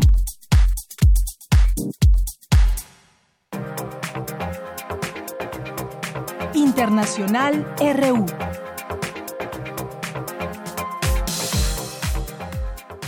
El primer ministro británico Boris Johnson negó este jueves haber mentido a la reina Isabel II sobre las razones para suspender el Parlamento durante cinco semanas, después de que el Tribunal de Apelación de Escocia dictaminó que su decisión era ilegal. El Tribunal Supremo de Estados Unidos dio a la política anti-inmigrante de Donald Trump una de sus mayores victorias, permitiéndole negar prácticamente todas las solicitudes de asilo de migrantes no mexicanos que lleguen a la frontera buscando protección en territorio estadounidense. Unas 10 personas murieron y 85 resultaron lesionadas en el marco de un evento electoral del presidente Philippe Nisu celebrado la víspera en el estadio de Nampula, al noreste de Mozambique. En rueda de prensa, el ministro japonés de Medio Ambiente, Yoshikaki Harada, dijo que la única opción para deshacerse del agua radiactiva de la accidentada central nuclear de Fukushima es verterla, una vez tratada a las aguas del Océano Pacífico. Nació la primera cría del rinoceronte blanco en cautiverio en Cuba en más de 15 años. El Zoológico Nacional de la isla anunció con enorme orgullo la llegada de un nuevo ejemplar de la especie, una de las más amenazadas del mundo el ministro de Relaciones Exteriores de Venezuela, Jorge Arreaza, intervino este jueves ante el Consejo de Derechos Humanos de Naciones Unidas, en donde instó a los estados a condenar el bloqueo criminal impuesto por Estados Unidos a su país. Relatamos al mundo. Relatamos al mundo.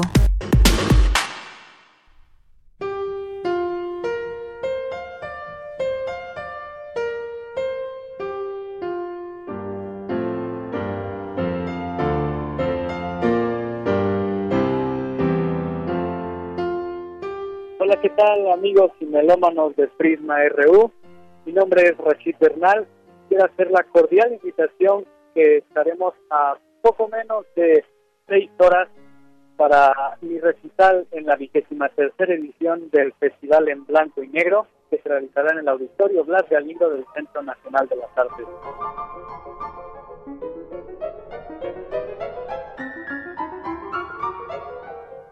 Voy a tocar los cuadros de una exposición del compositor ruso Modern Mussorgsky en la primera parte.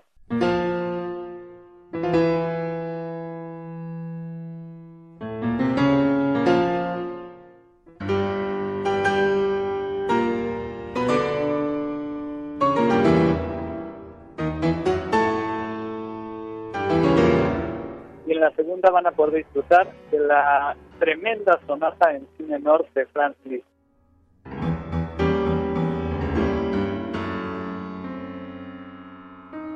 No lo olviden, estoy a las 8 de la noche en el Auditorio Blas Galindo del Centro Nacional de las Artes, dentro del marco del 23 Festival en Blanco y Negro.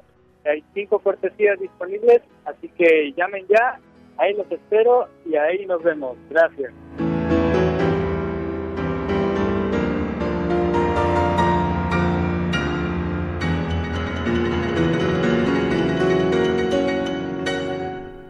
Hay que recordar que el teléfono al que puede comunicarse para solicitar estos pases es el 5536 4339. Y bueno, les voy a leer un, un, pequeño fragmento de la novela, la primera novela, conducir un tráiler de Rogelio Guedea, uno de los narradores pues más importantes de los últimos años, uno de los narradores más importantes de nuestro presente literario. Y eh, abro un poco al azar el libro, aunque es un pedacito que me gusta mucho, dice, yo no pude asistir a la boda de mi hermano Ismael. Se unió en matrimonio con una prima segunda y para justificar el lazo incestuoso se decía que era lejana porque había nacido en Baja California a unos mil kilómetros de Colima.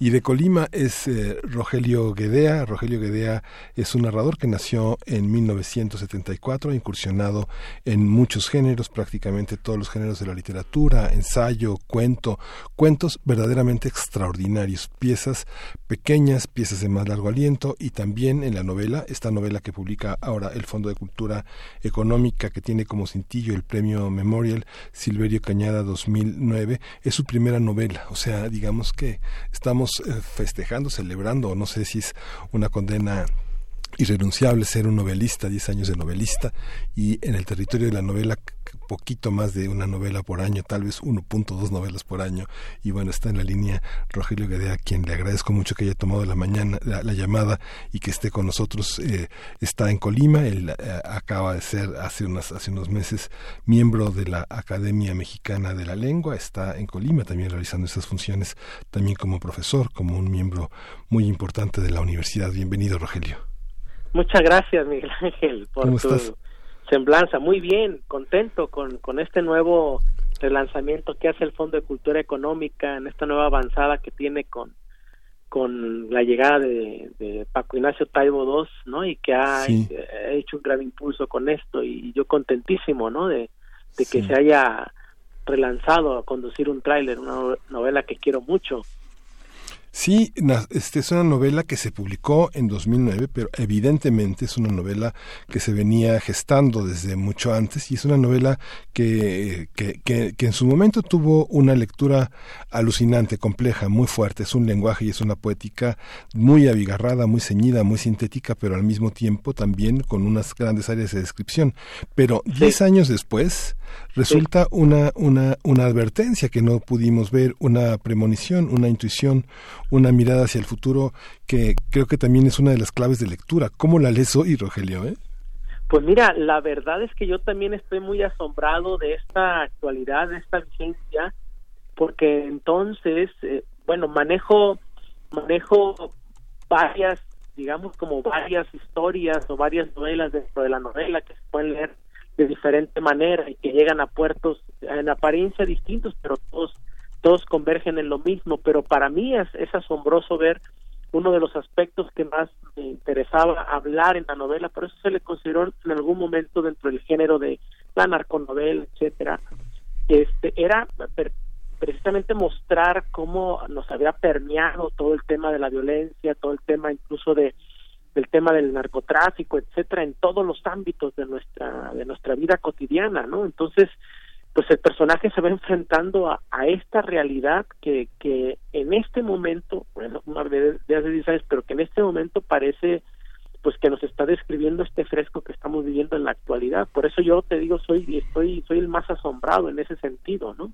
Sí, es una novela, digamos, la edición es una edición casi de bolsillo, tiene una, tiene una tipografía, una, un diseño apretado y bueno, uno, uno siente que va, va lento porque además es una... Eh, perdón por decirlo eh, en inglés, es una road eh, eh, román, porque finalmente es una novela del camino, pero también es una novela de costumbres, pero también hay una poética de los personajes y una poética que también está muy eh, muy enseñoreada en una serie de hablas, una multiplicidad de hablas del norte, ¿no?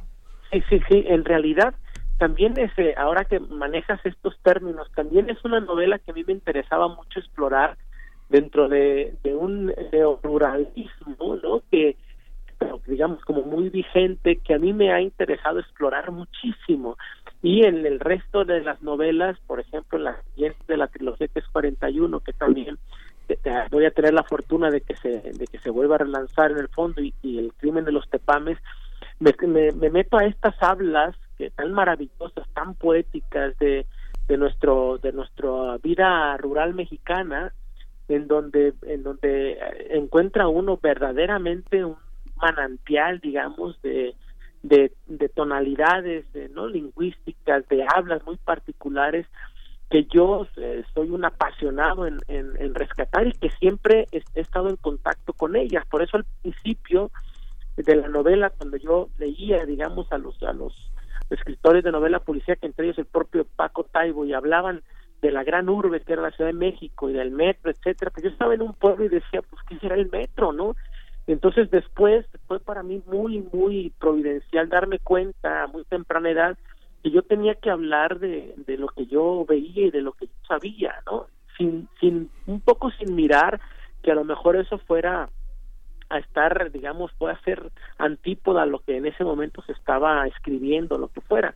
Entonces, para mí fue muy importante internarme en ese mundo del cual ahora no he salido, ¿no? He terminado un libro de cuentos que tiene que ver con el tema rural y yo, la verdad, estoy fascinado viendo cómo estos personajes cobran una vida tan potente que en realidad este me sobrepasan a mí mismo entonces yo espero seguir explorando ese ese ámbito y seguir explorando los ámbitos que me interesan no este este tema del análisis de nuestra situación mexicana de cara al, al poder al sistema al gobierno a las jerarquías de poder temas que a mí me interesan mucho, ¿no? La sociedad de castas, este, y temas que, que, son también muy, muy actuales, pues, ¿no?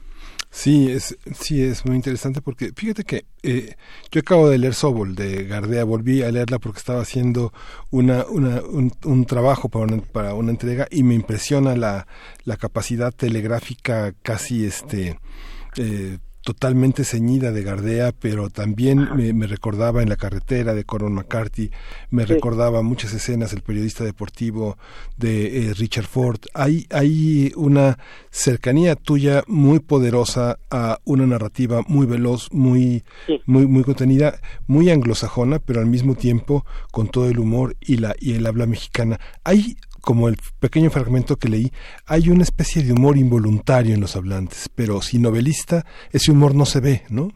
Sí, claro, mira, eso que acabas de mencionar para mí es muy interesante, porque ahora estoy escribiendo una nueva, una nueva novela en la cual me he dado cuenta que en realidad cuando dejas que el personaje o que a veces la circunstancia se imponga ante ti, esa misma circunstancia es la que te da incluso, eh, siendo la circunstancia mexicana, te da incluso el, el tipo, ¿no? De, de, humor, ¿no? Que, que tú vas a que tú vas a manejar y que se va a imponer en toda la novela, ¿no? O sea, este hay, hay momentos en que se impone, por ejemplo, la ironía, momentos el sarcasmo, lo sardónico, etcétera, pero se van dando en realidad la propia realidad que está describiendo te los va te los va poniendo de forma natural. Yo me he dado cuenta que en este caso lo único que tengo que hacer es como dejar que eso se se visibilice para yo nada más este, entrar como un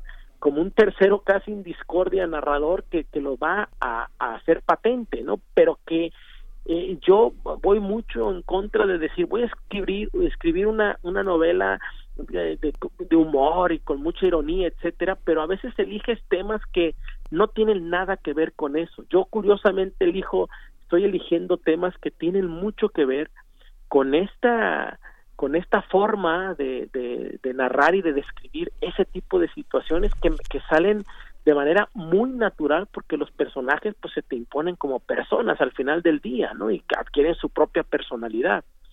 Sí, hay, hay una, una parte que, que, que, me conmueve muchísimo y que al mismo tiempo este, no se me hace extraña, no se me hace extraña que es eh, la radiografía profunda de, de, de, la familia, de dos, de, del conjunto de familias. Hay dos ejes, pero, pero de, la, de la familia.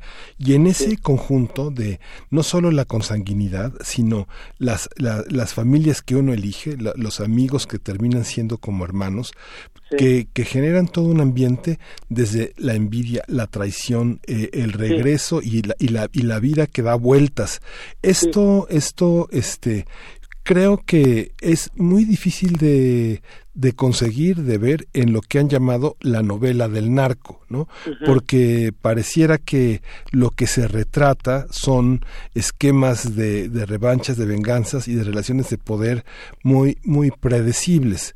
Sin embargo, en una saga, no sé, pienso en la, en la gran, en la gran este, tradición de la novela, no sé, de Gogol a donde la traición es de verdad la traición, ¿no? Y el incesto es de verdad el incesto, ¿no? Claro. Está, este, ¿Cómo está conseguido? ¿Cómo observas estas relaciones familiares tan en la larga data, tan en la amplia consanguinidad, este Rogelio?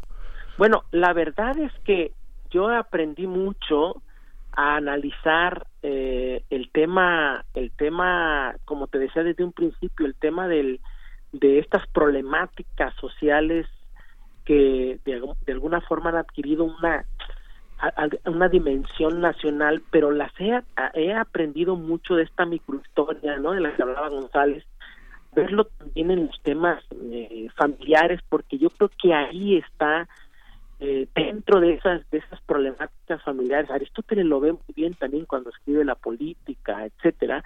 Ahí donde están ceñidos todas todos los grandes males que que de alguna forma padecen las las sociedades y para mí ha sido muy importante ver incluso estos esquemas que existen de poder entre las entre las propias entre las propias familias y entre la propia familia como núcleo. Y a mí me ha interesado eh, eh, eh digamos como internarme en estas en estas eh, en estas situaciones familiares para poder describir desde ahí digamos los grandes problemáticas que padecemos digamos a nivel nacional. Y y eso me ha permitido poder trascenderlas, digamos, desde la familia. Por ejemplo, yo quería hablar en la novela, quería hablar de, de, de, esta problemática de la que una problemática filosófica que hablaba en la paz perpetua Kant, por ejemplo, ¿no? Esto de las invasiones de los países hacia otras a otras naciones, etcétera, y me interesó mucho hacerlo, por ejemplo, en la novela el problema de los límites de los de los ranchos, ¿no? Que ese es un problema durísimo y, y en este caso, por ejemplo, es un problema que se da eh, prácticamente en la vida real prácticamente entre familias, pues, ¿no? Por un problema de límites de rancho. Entonces, yo quería como he querido siempre como tratar esas grandes problemáticas, ¿no? De de las sociedades a través de, de, de los casos particulares, de las micro historias que suceden en las familias. Es un reto enorme, pero pero yo creo como como tú lo, has podido observar bien, creo que en parte lo he conseguido en la novela, ¿no? Sí, fíjate Rogelio que también hay algo que, que, que, que, me gusta mucho de la novela, que me asombra, eh, la, la descripción de lo erótico de lo femenino, del desamor, de mirar a otro, de conservar dentro de una a otro, a otro hombre, como pasa con Hortensia. Dices, como todas las mujeres, Hortensia era muchas mujeres a la vez. Su mujer la habitaban mujeres disímiles, contradictorias o no. Cuando empezó a salir con Abel, y de esto hacía poco más de dos años, Hortensia no había terminado la relación con un hombre dedicado a la compra y venta de automóviles. El hombre se llamaba Rodrigo y vivía a dos calles de la casa de Hortensia. Y luego viene la crónica de cómo, este, cómo está habitada por los dos hombres y cómo hay un hombre que este, no la encuentra en el lugar que la había dejado el día anterior. En un mundo ahora tan atravesado por los feminismos, por, eh, por los eufemismos, por la manera de nombrar el amor y las mujeres, la sexualidad y el erotismo, ¿cómo, cómo se enfrentan, digamos, hace 10 años la, la, problemática estaba en otro, en otro lugar. ¿Cómo lo ves ahora también, Rogelio, esa parte de lo femenino, del amor, del desamor y de, y de esta connivencia de muchos deseos en una sola persona, ¿no? Sí, mira, Miguel, Miguel has tocado también un tema que para mí ha sido muy interesante. Yo no sé, yo no sé, sepas, pero yo viví 11 años en Nueva Zelanda. Sí. Eh, estos 11 años en Nueva Zelanda fueron para mí, este, pues prácticamente como hacer un, un, un doctorado en sociología o, no, una cosa así. Entonces, ahorita es muy, ¿cómo te puedo decir? Como muy riesgoso emitir cualquier opinión al respecto porque tú sabes que eso genera unas polémicas tremendas, ¿no? Pero yo lo que sí he notado, sí te puedo decir abiertamente, es de que las sociedades evolucionan de evolucionan como desde a ver si lo puedo explicar, no racionalmente, sino emocionalmente, sino desde adentro, ¿no?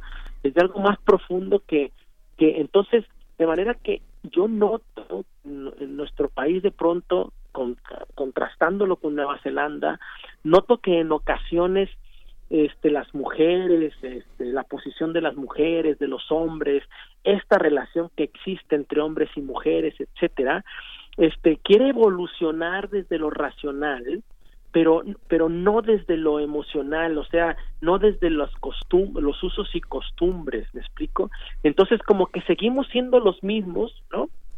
Por un lado, este las mujeres siguen siendo digamos este en, muchos sectores siguen buscando estas estas figuras en los hombres del macho, etcétera, y hasta las promueven.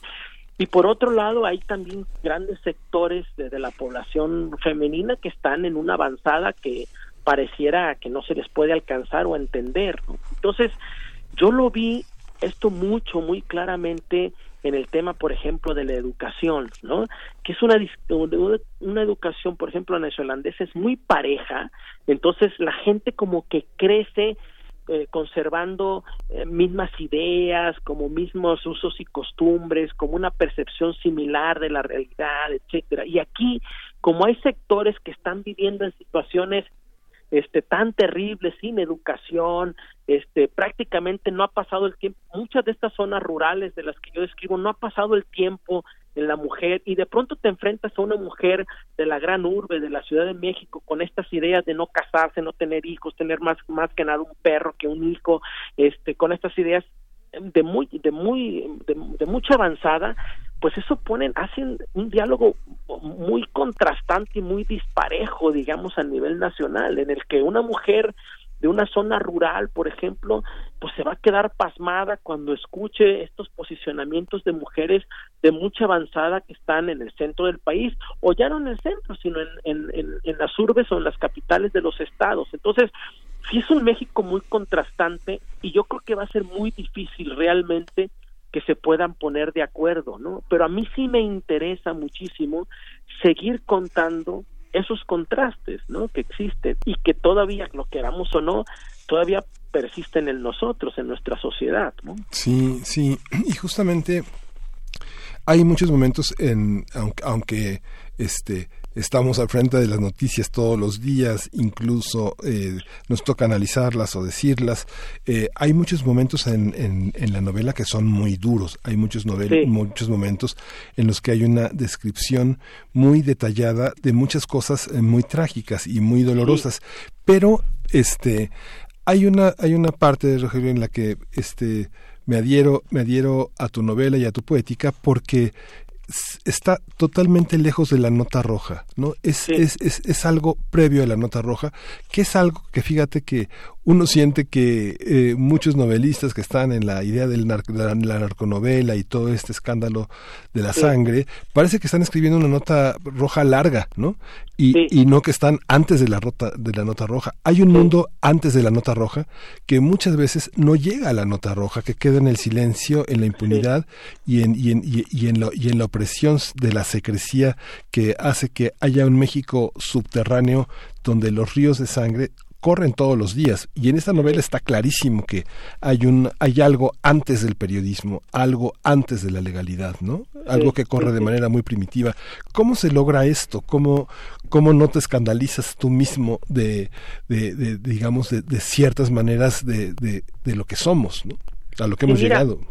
Sí, mira, Miguel Ángel, a mí a mí la verdad es que eh, yo yo padezco he padecido muchísimo sobre todo ahora que regresé de Nueva Zelanda he padecido muchísimo y lo voy a decir así esta esta de alguna forma como degradación que he visto en la sociedad mexicana no eh, esta esta esta violencia que se ha que ha escalado a niveles que ya la gente que vive aquí no no no se da cuenta, pues, pero que, pero que son yo que volví de golpe fue fue durísimo para mí enterar mis hijos también lo vieron hasta en la tele pues no una una violencia de todo tipo no muy fuerte. Para mí fue para mí fue esto que eso que mencionas y que lo has visto muy bien me, me alegra que lo menciones así porque fíjate que yo no sé si sepas que yo trabajé en el Ministerio Público muchos años soy abogado y trabajé en el Ministerio Público y me di cuenta ahí de cómo precisamente uno como que imantiza toda esta toda esta hay todo un lenguaje dentro Miguel Ángel ahí hay toda una forma de deshumanización tan profunda que llega un momento en que ya todas estas cosas pues no no no te no hieren de ninguna manera tu sensibilidad y son verdaderamente duras, pues, ¿no? Ahí hay escenas, por ejemplo, que a mí me impactaron muchísimo, como la de esta niña que que esta niña que pierde la piernita, ¿no? Que sí, encadenada. Ir a, ver que estaba encadenada y, y que tenía las bachichas, ¿no? Que le quemaban en la cabecita, etcétera.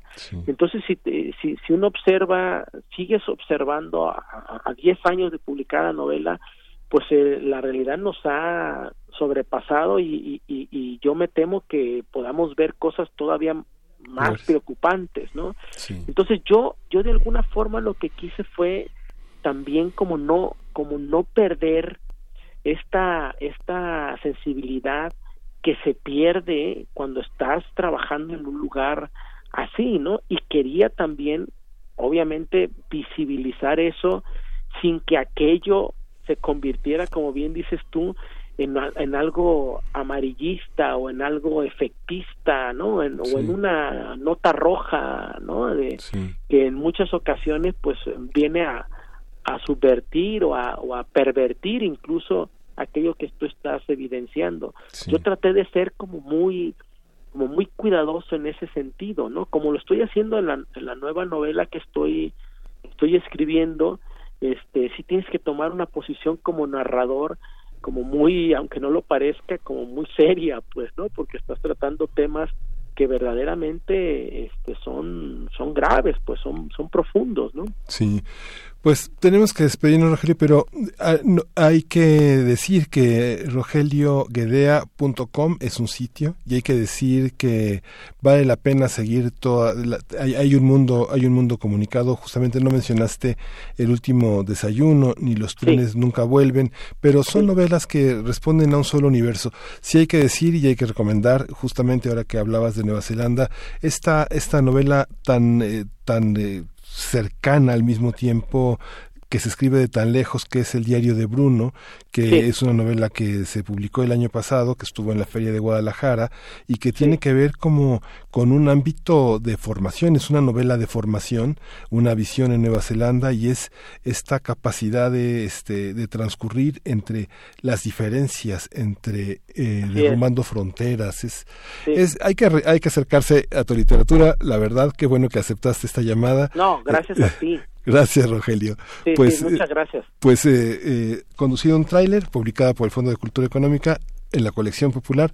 Rogelio Guedea, buenas tardes, muchas gracias. Muchas gracias, Miguel Ángel, un abrazo. Hasta pronto. Hasta pronto. Porque tu opinión es importante, síguenos en nuestras redes sociales, en Facebook como Prisma RU y en Twitter como arroba PrismaRU.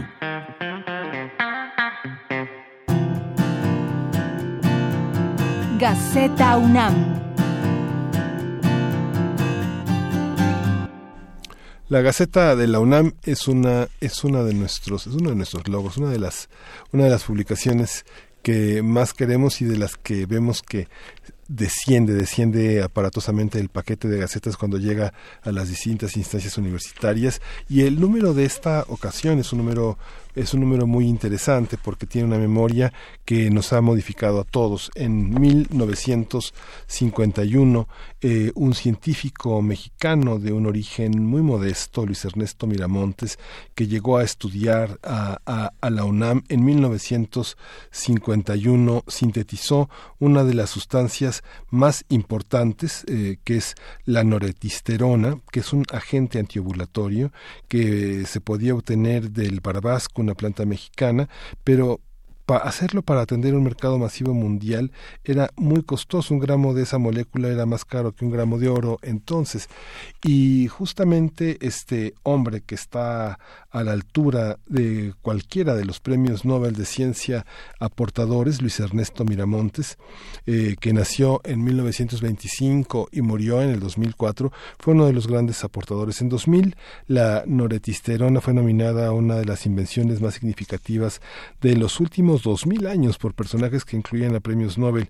En 2003, una de las 17 moléculas más importantes en la historia fue reconocida de esta manera y que dio para México una, una una capacidad, una autosuficiencia en ese terreno, porque recordará que en esos años, eh, en esos 50 y 60, pues tuvo lugar uno de los cambios, una de las revoluciones en las conductas, en los hábitos de los jóvenes y de las mujeres y hombres que habían tenido tanto miedo a acercarse sexualmente. Y bueno, el anticonceptivo de Miramontes pues fue una de las mayores aportaciones de la ciencia y está consignado en esta gaceta. A lo largo de esta semana, en Prisma RU hemos dado muchísimas de las informaciones que, que vienen en, en esta gaceta, hemos estado presentes en muchas de las actividades que hay, pero hay una que es muy significativa. Eh, en San Antonio, la primera sede eh, en el extranjero donde la UNAM se internacionalizó, marca los, primeros 75 años de que la UNAM estuviera en una plataforma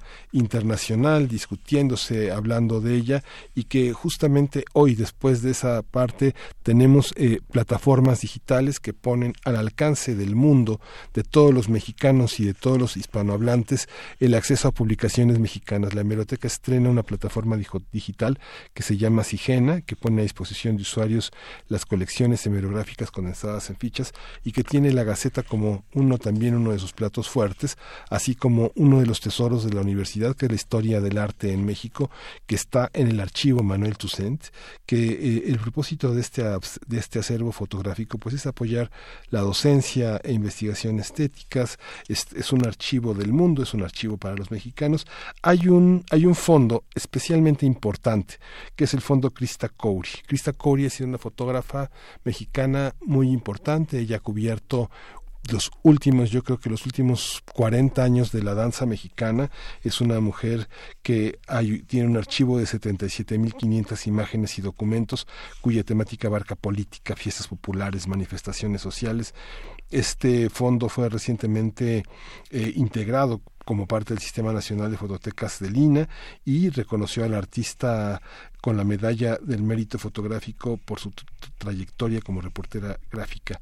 Codo con codo, hombro con hombro, Krista Curi ha estado al lado de nosotros, de muchos periodistas, de muchas personas que hemos cubierto la vida política y social y cultural de este país y ahora es un orgullo que esté como parte de nuestro, de nuestro acervo universitario. Y bueno, la, la Gaceta tiene su suplemento que es la Escuela Nacional Preparatoria, un suplemento muy importante que nos acerca a la actividad eh, cultural, deportiva y científica que se realiza en la Escuela Nacional Preparatoria, una de las más añejas en la vida educativa de México. Bueno, en fin, tiene la Gaceta toda una, una visión que vale la pena conservar, es una guía, es un documento muy importante, la Gaceta se hace en el presente, pero apunta siempre al futuro. ¿no? Bueno, esta es nuestra Gaceta.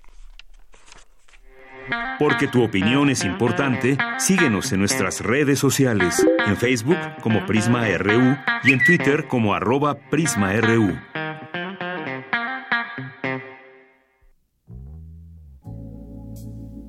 I never take anything for granted. Only a fool maybe takes things for granted.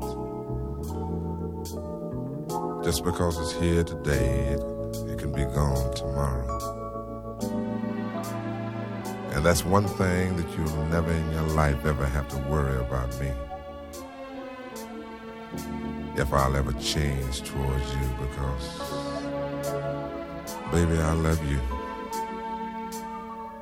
Girl, I love you. Just the way you are.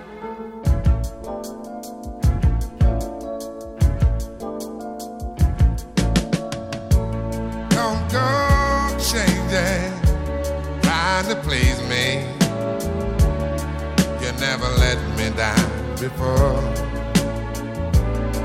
I don't imagine you're too familiar, and I don't see you anymore. I would not leave you in times of trouble never could have come this far. No love. I took the good times. I'll take the bad times. I'll take you just the way you are.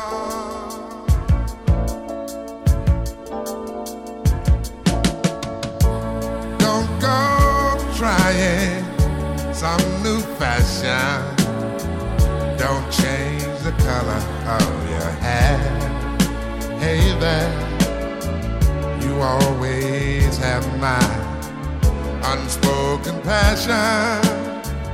Although I might not seem to care, I don't want clever conversation. Don't want to work that hard no love. I just want some, someone to talk to.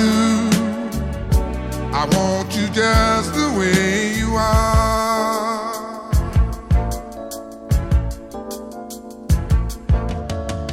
I need to know that you will always be the same old someone that I do.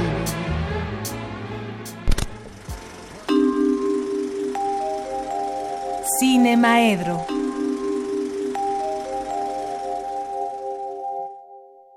Carlos Narro, bienvenido, Cine Maedro. ¿Qué hay para hoy? ¿Qué tal? ¿Cómo estás? Pues siempre hay cosas, ¿no? Siempre hay cosas. El cine es eh, uno de los referentes más importantes que tenemos en la vida y para la vida. El cine nos eh, forma de muchas maneras, nos informa de otras, nos permite acercarnos a un montón de cosas, entonces siempre hay mucho de qué hablar cuando hablamos del este del cine. Sí. Y bueno, pues no sé por, por dónde podríamos empezar, por ejemplo, porque el fin de semana terminó el Festival de Venecia con una gran sorpresa para, para hacer el Festival de Venecia.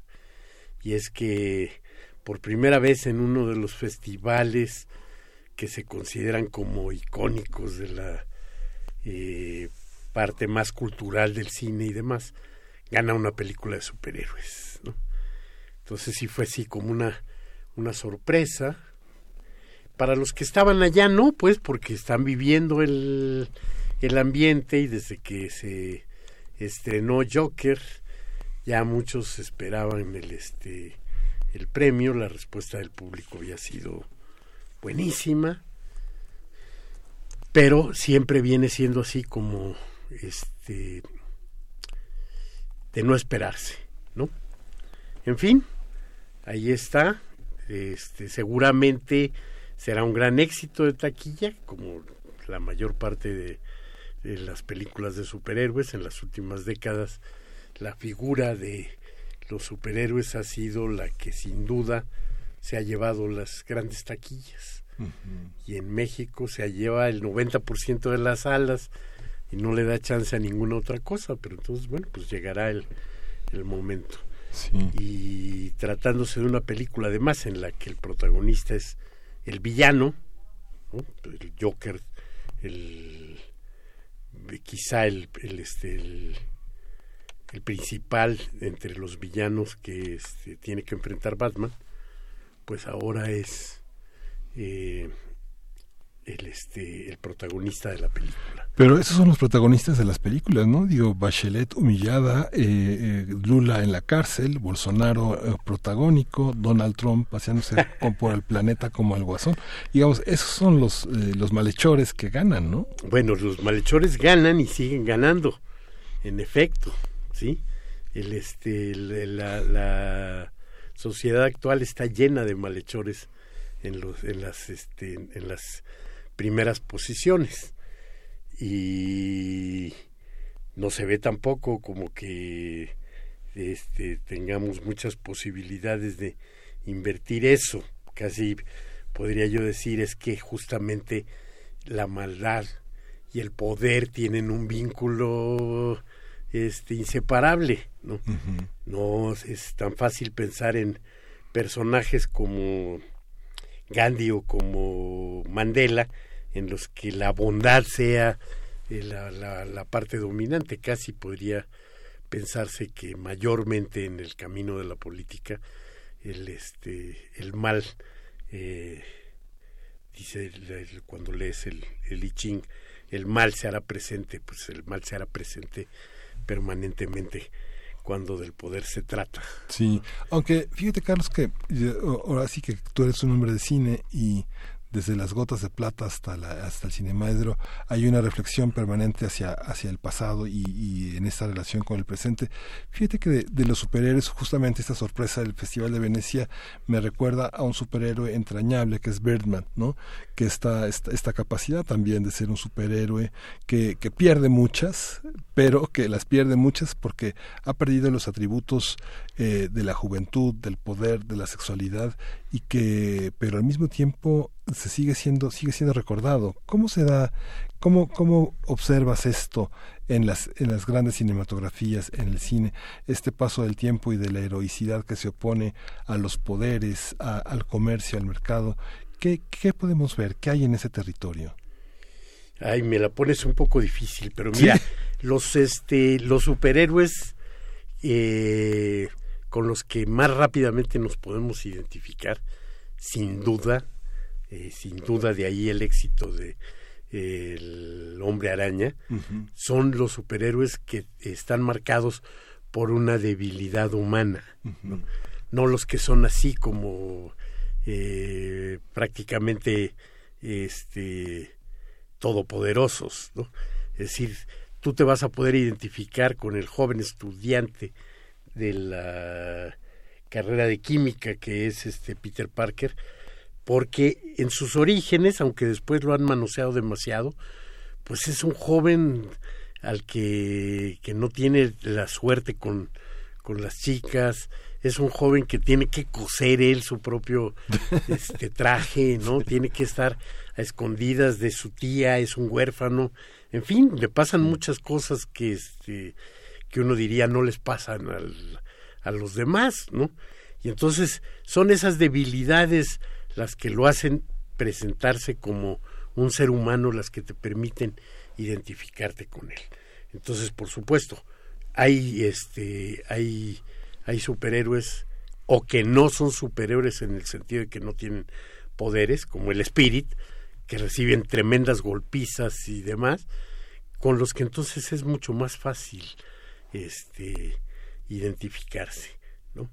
Hay y de la otra manera, con los villanos es difícil este identificarse, a pesar de que de pronto eh, se nos busquen, y esto ya es de los en los últimos años también, en los nuevos giros que han tomado todas estas historias, se nos busque encontrar también la este la debilidad, ¿no? Si el pingüino es un hombre abandonado por sus padres, por su fealdad, si este el, el guasón este eh, tiene una desgracia en la cara que la tiene que disimular con el este con el con el maquillaje y con esa permanente sonrisa este muy calcada de Víctor Hugo de este de un personaje de,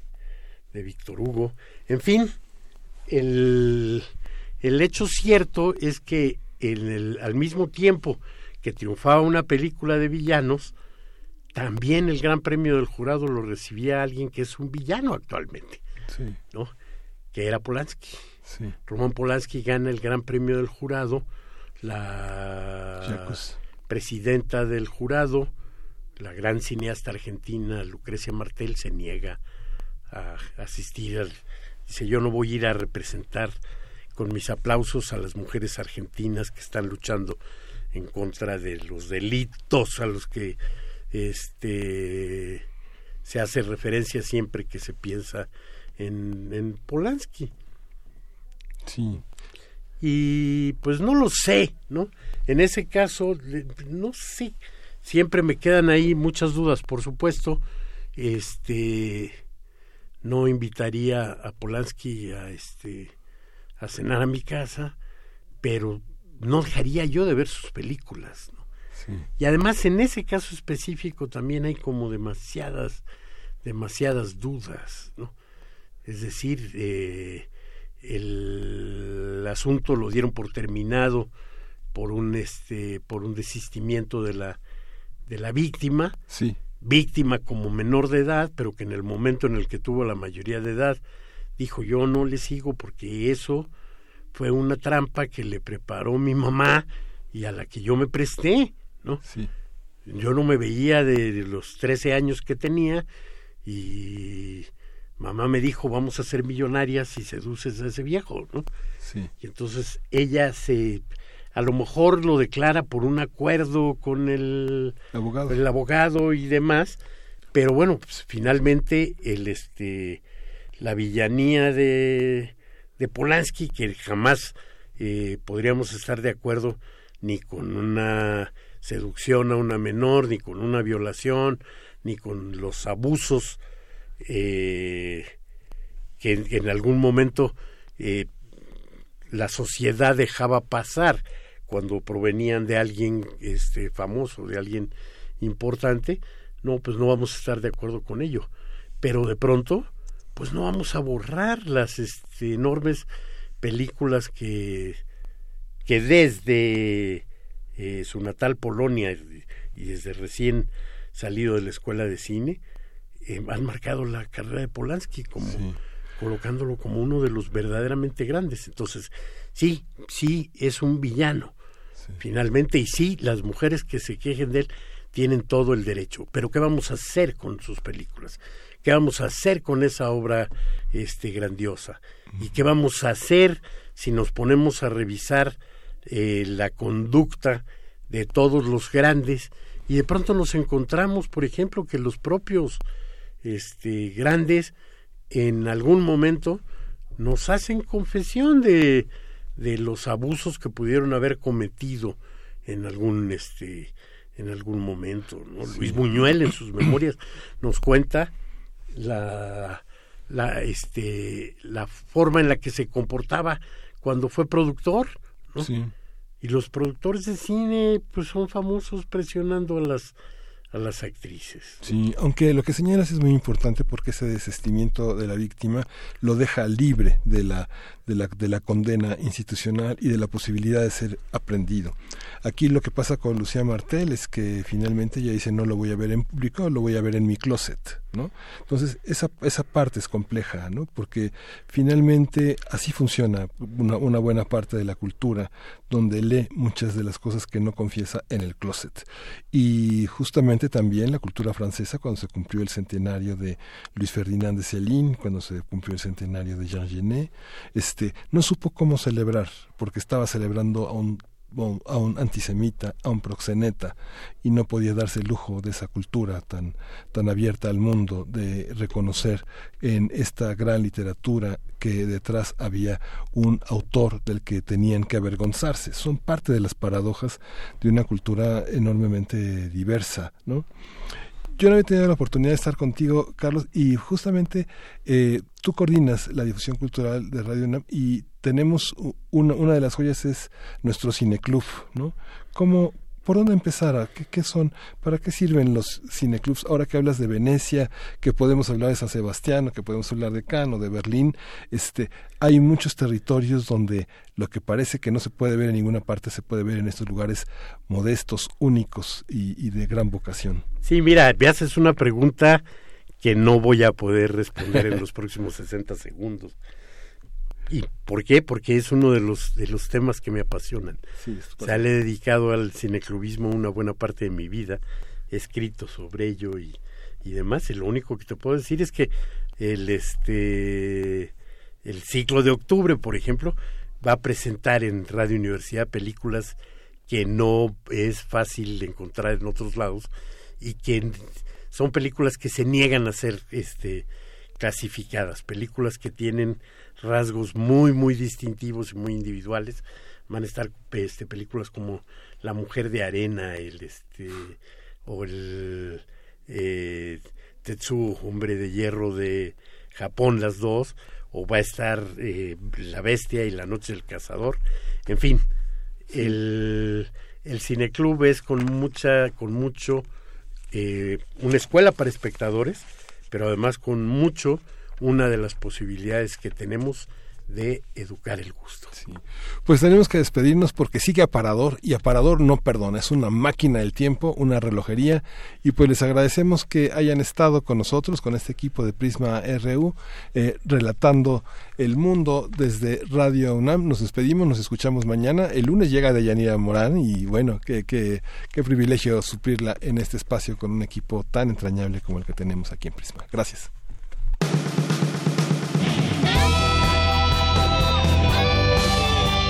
Prisma RU. Relatamos al mundo.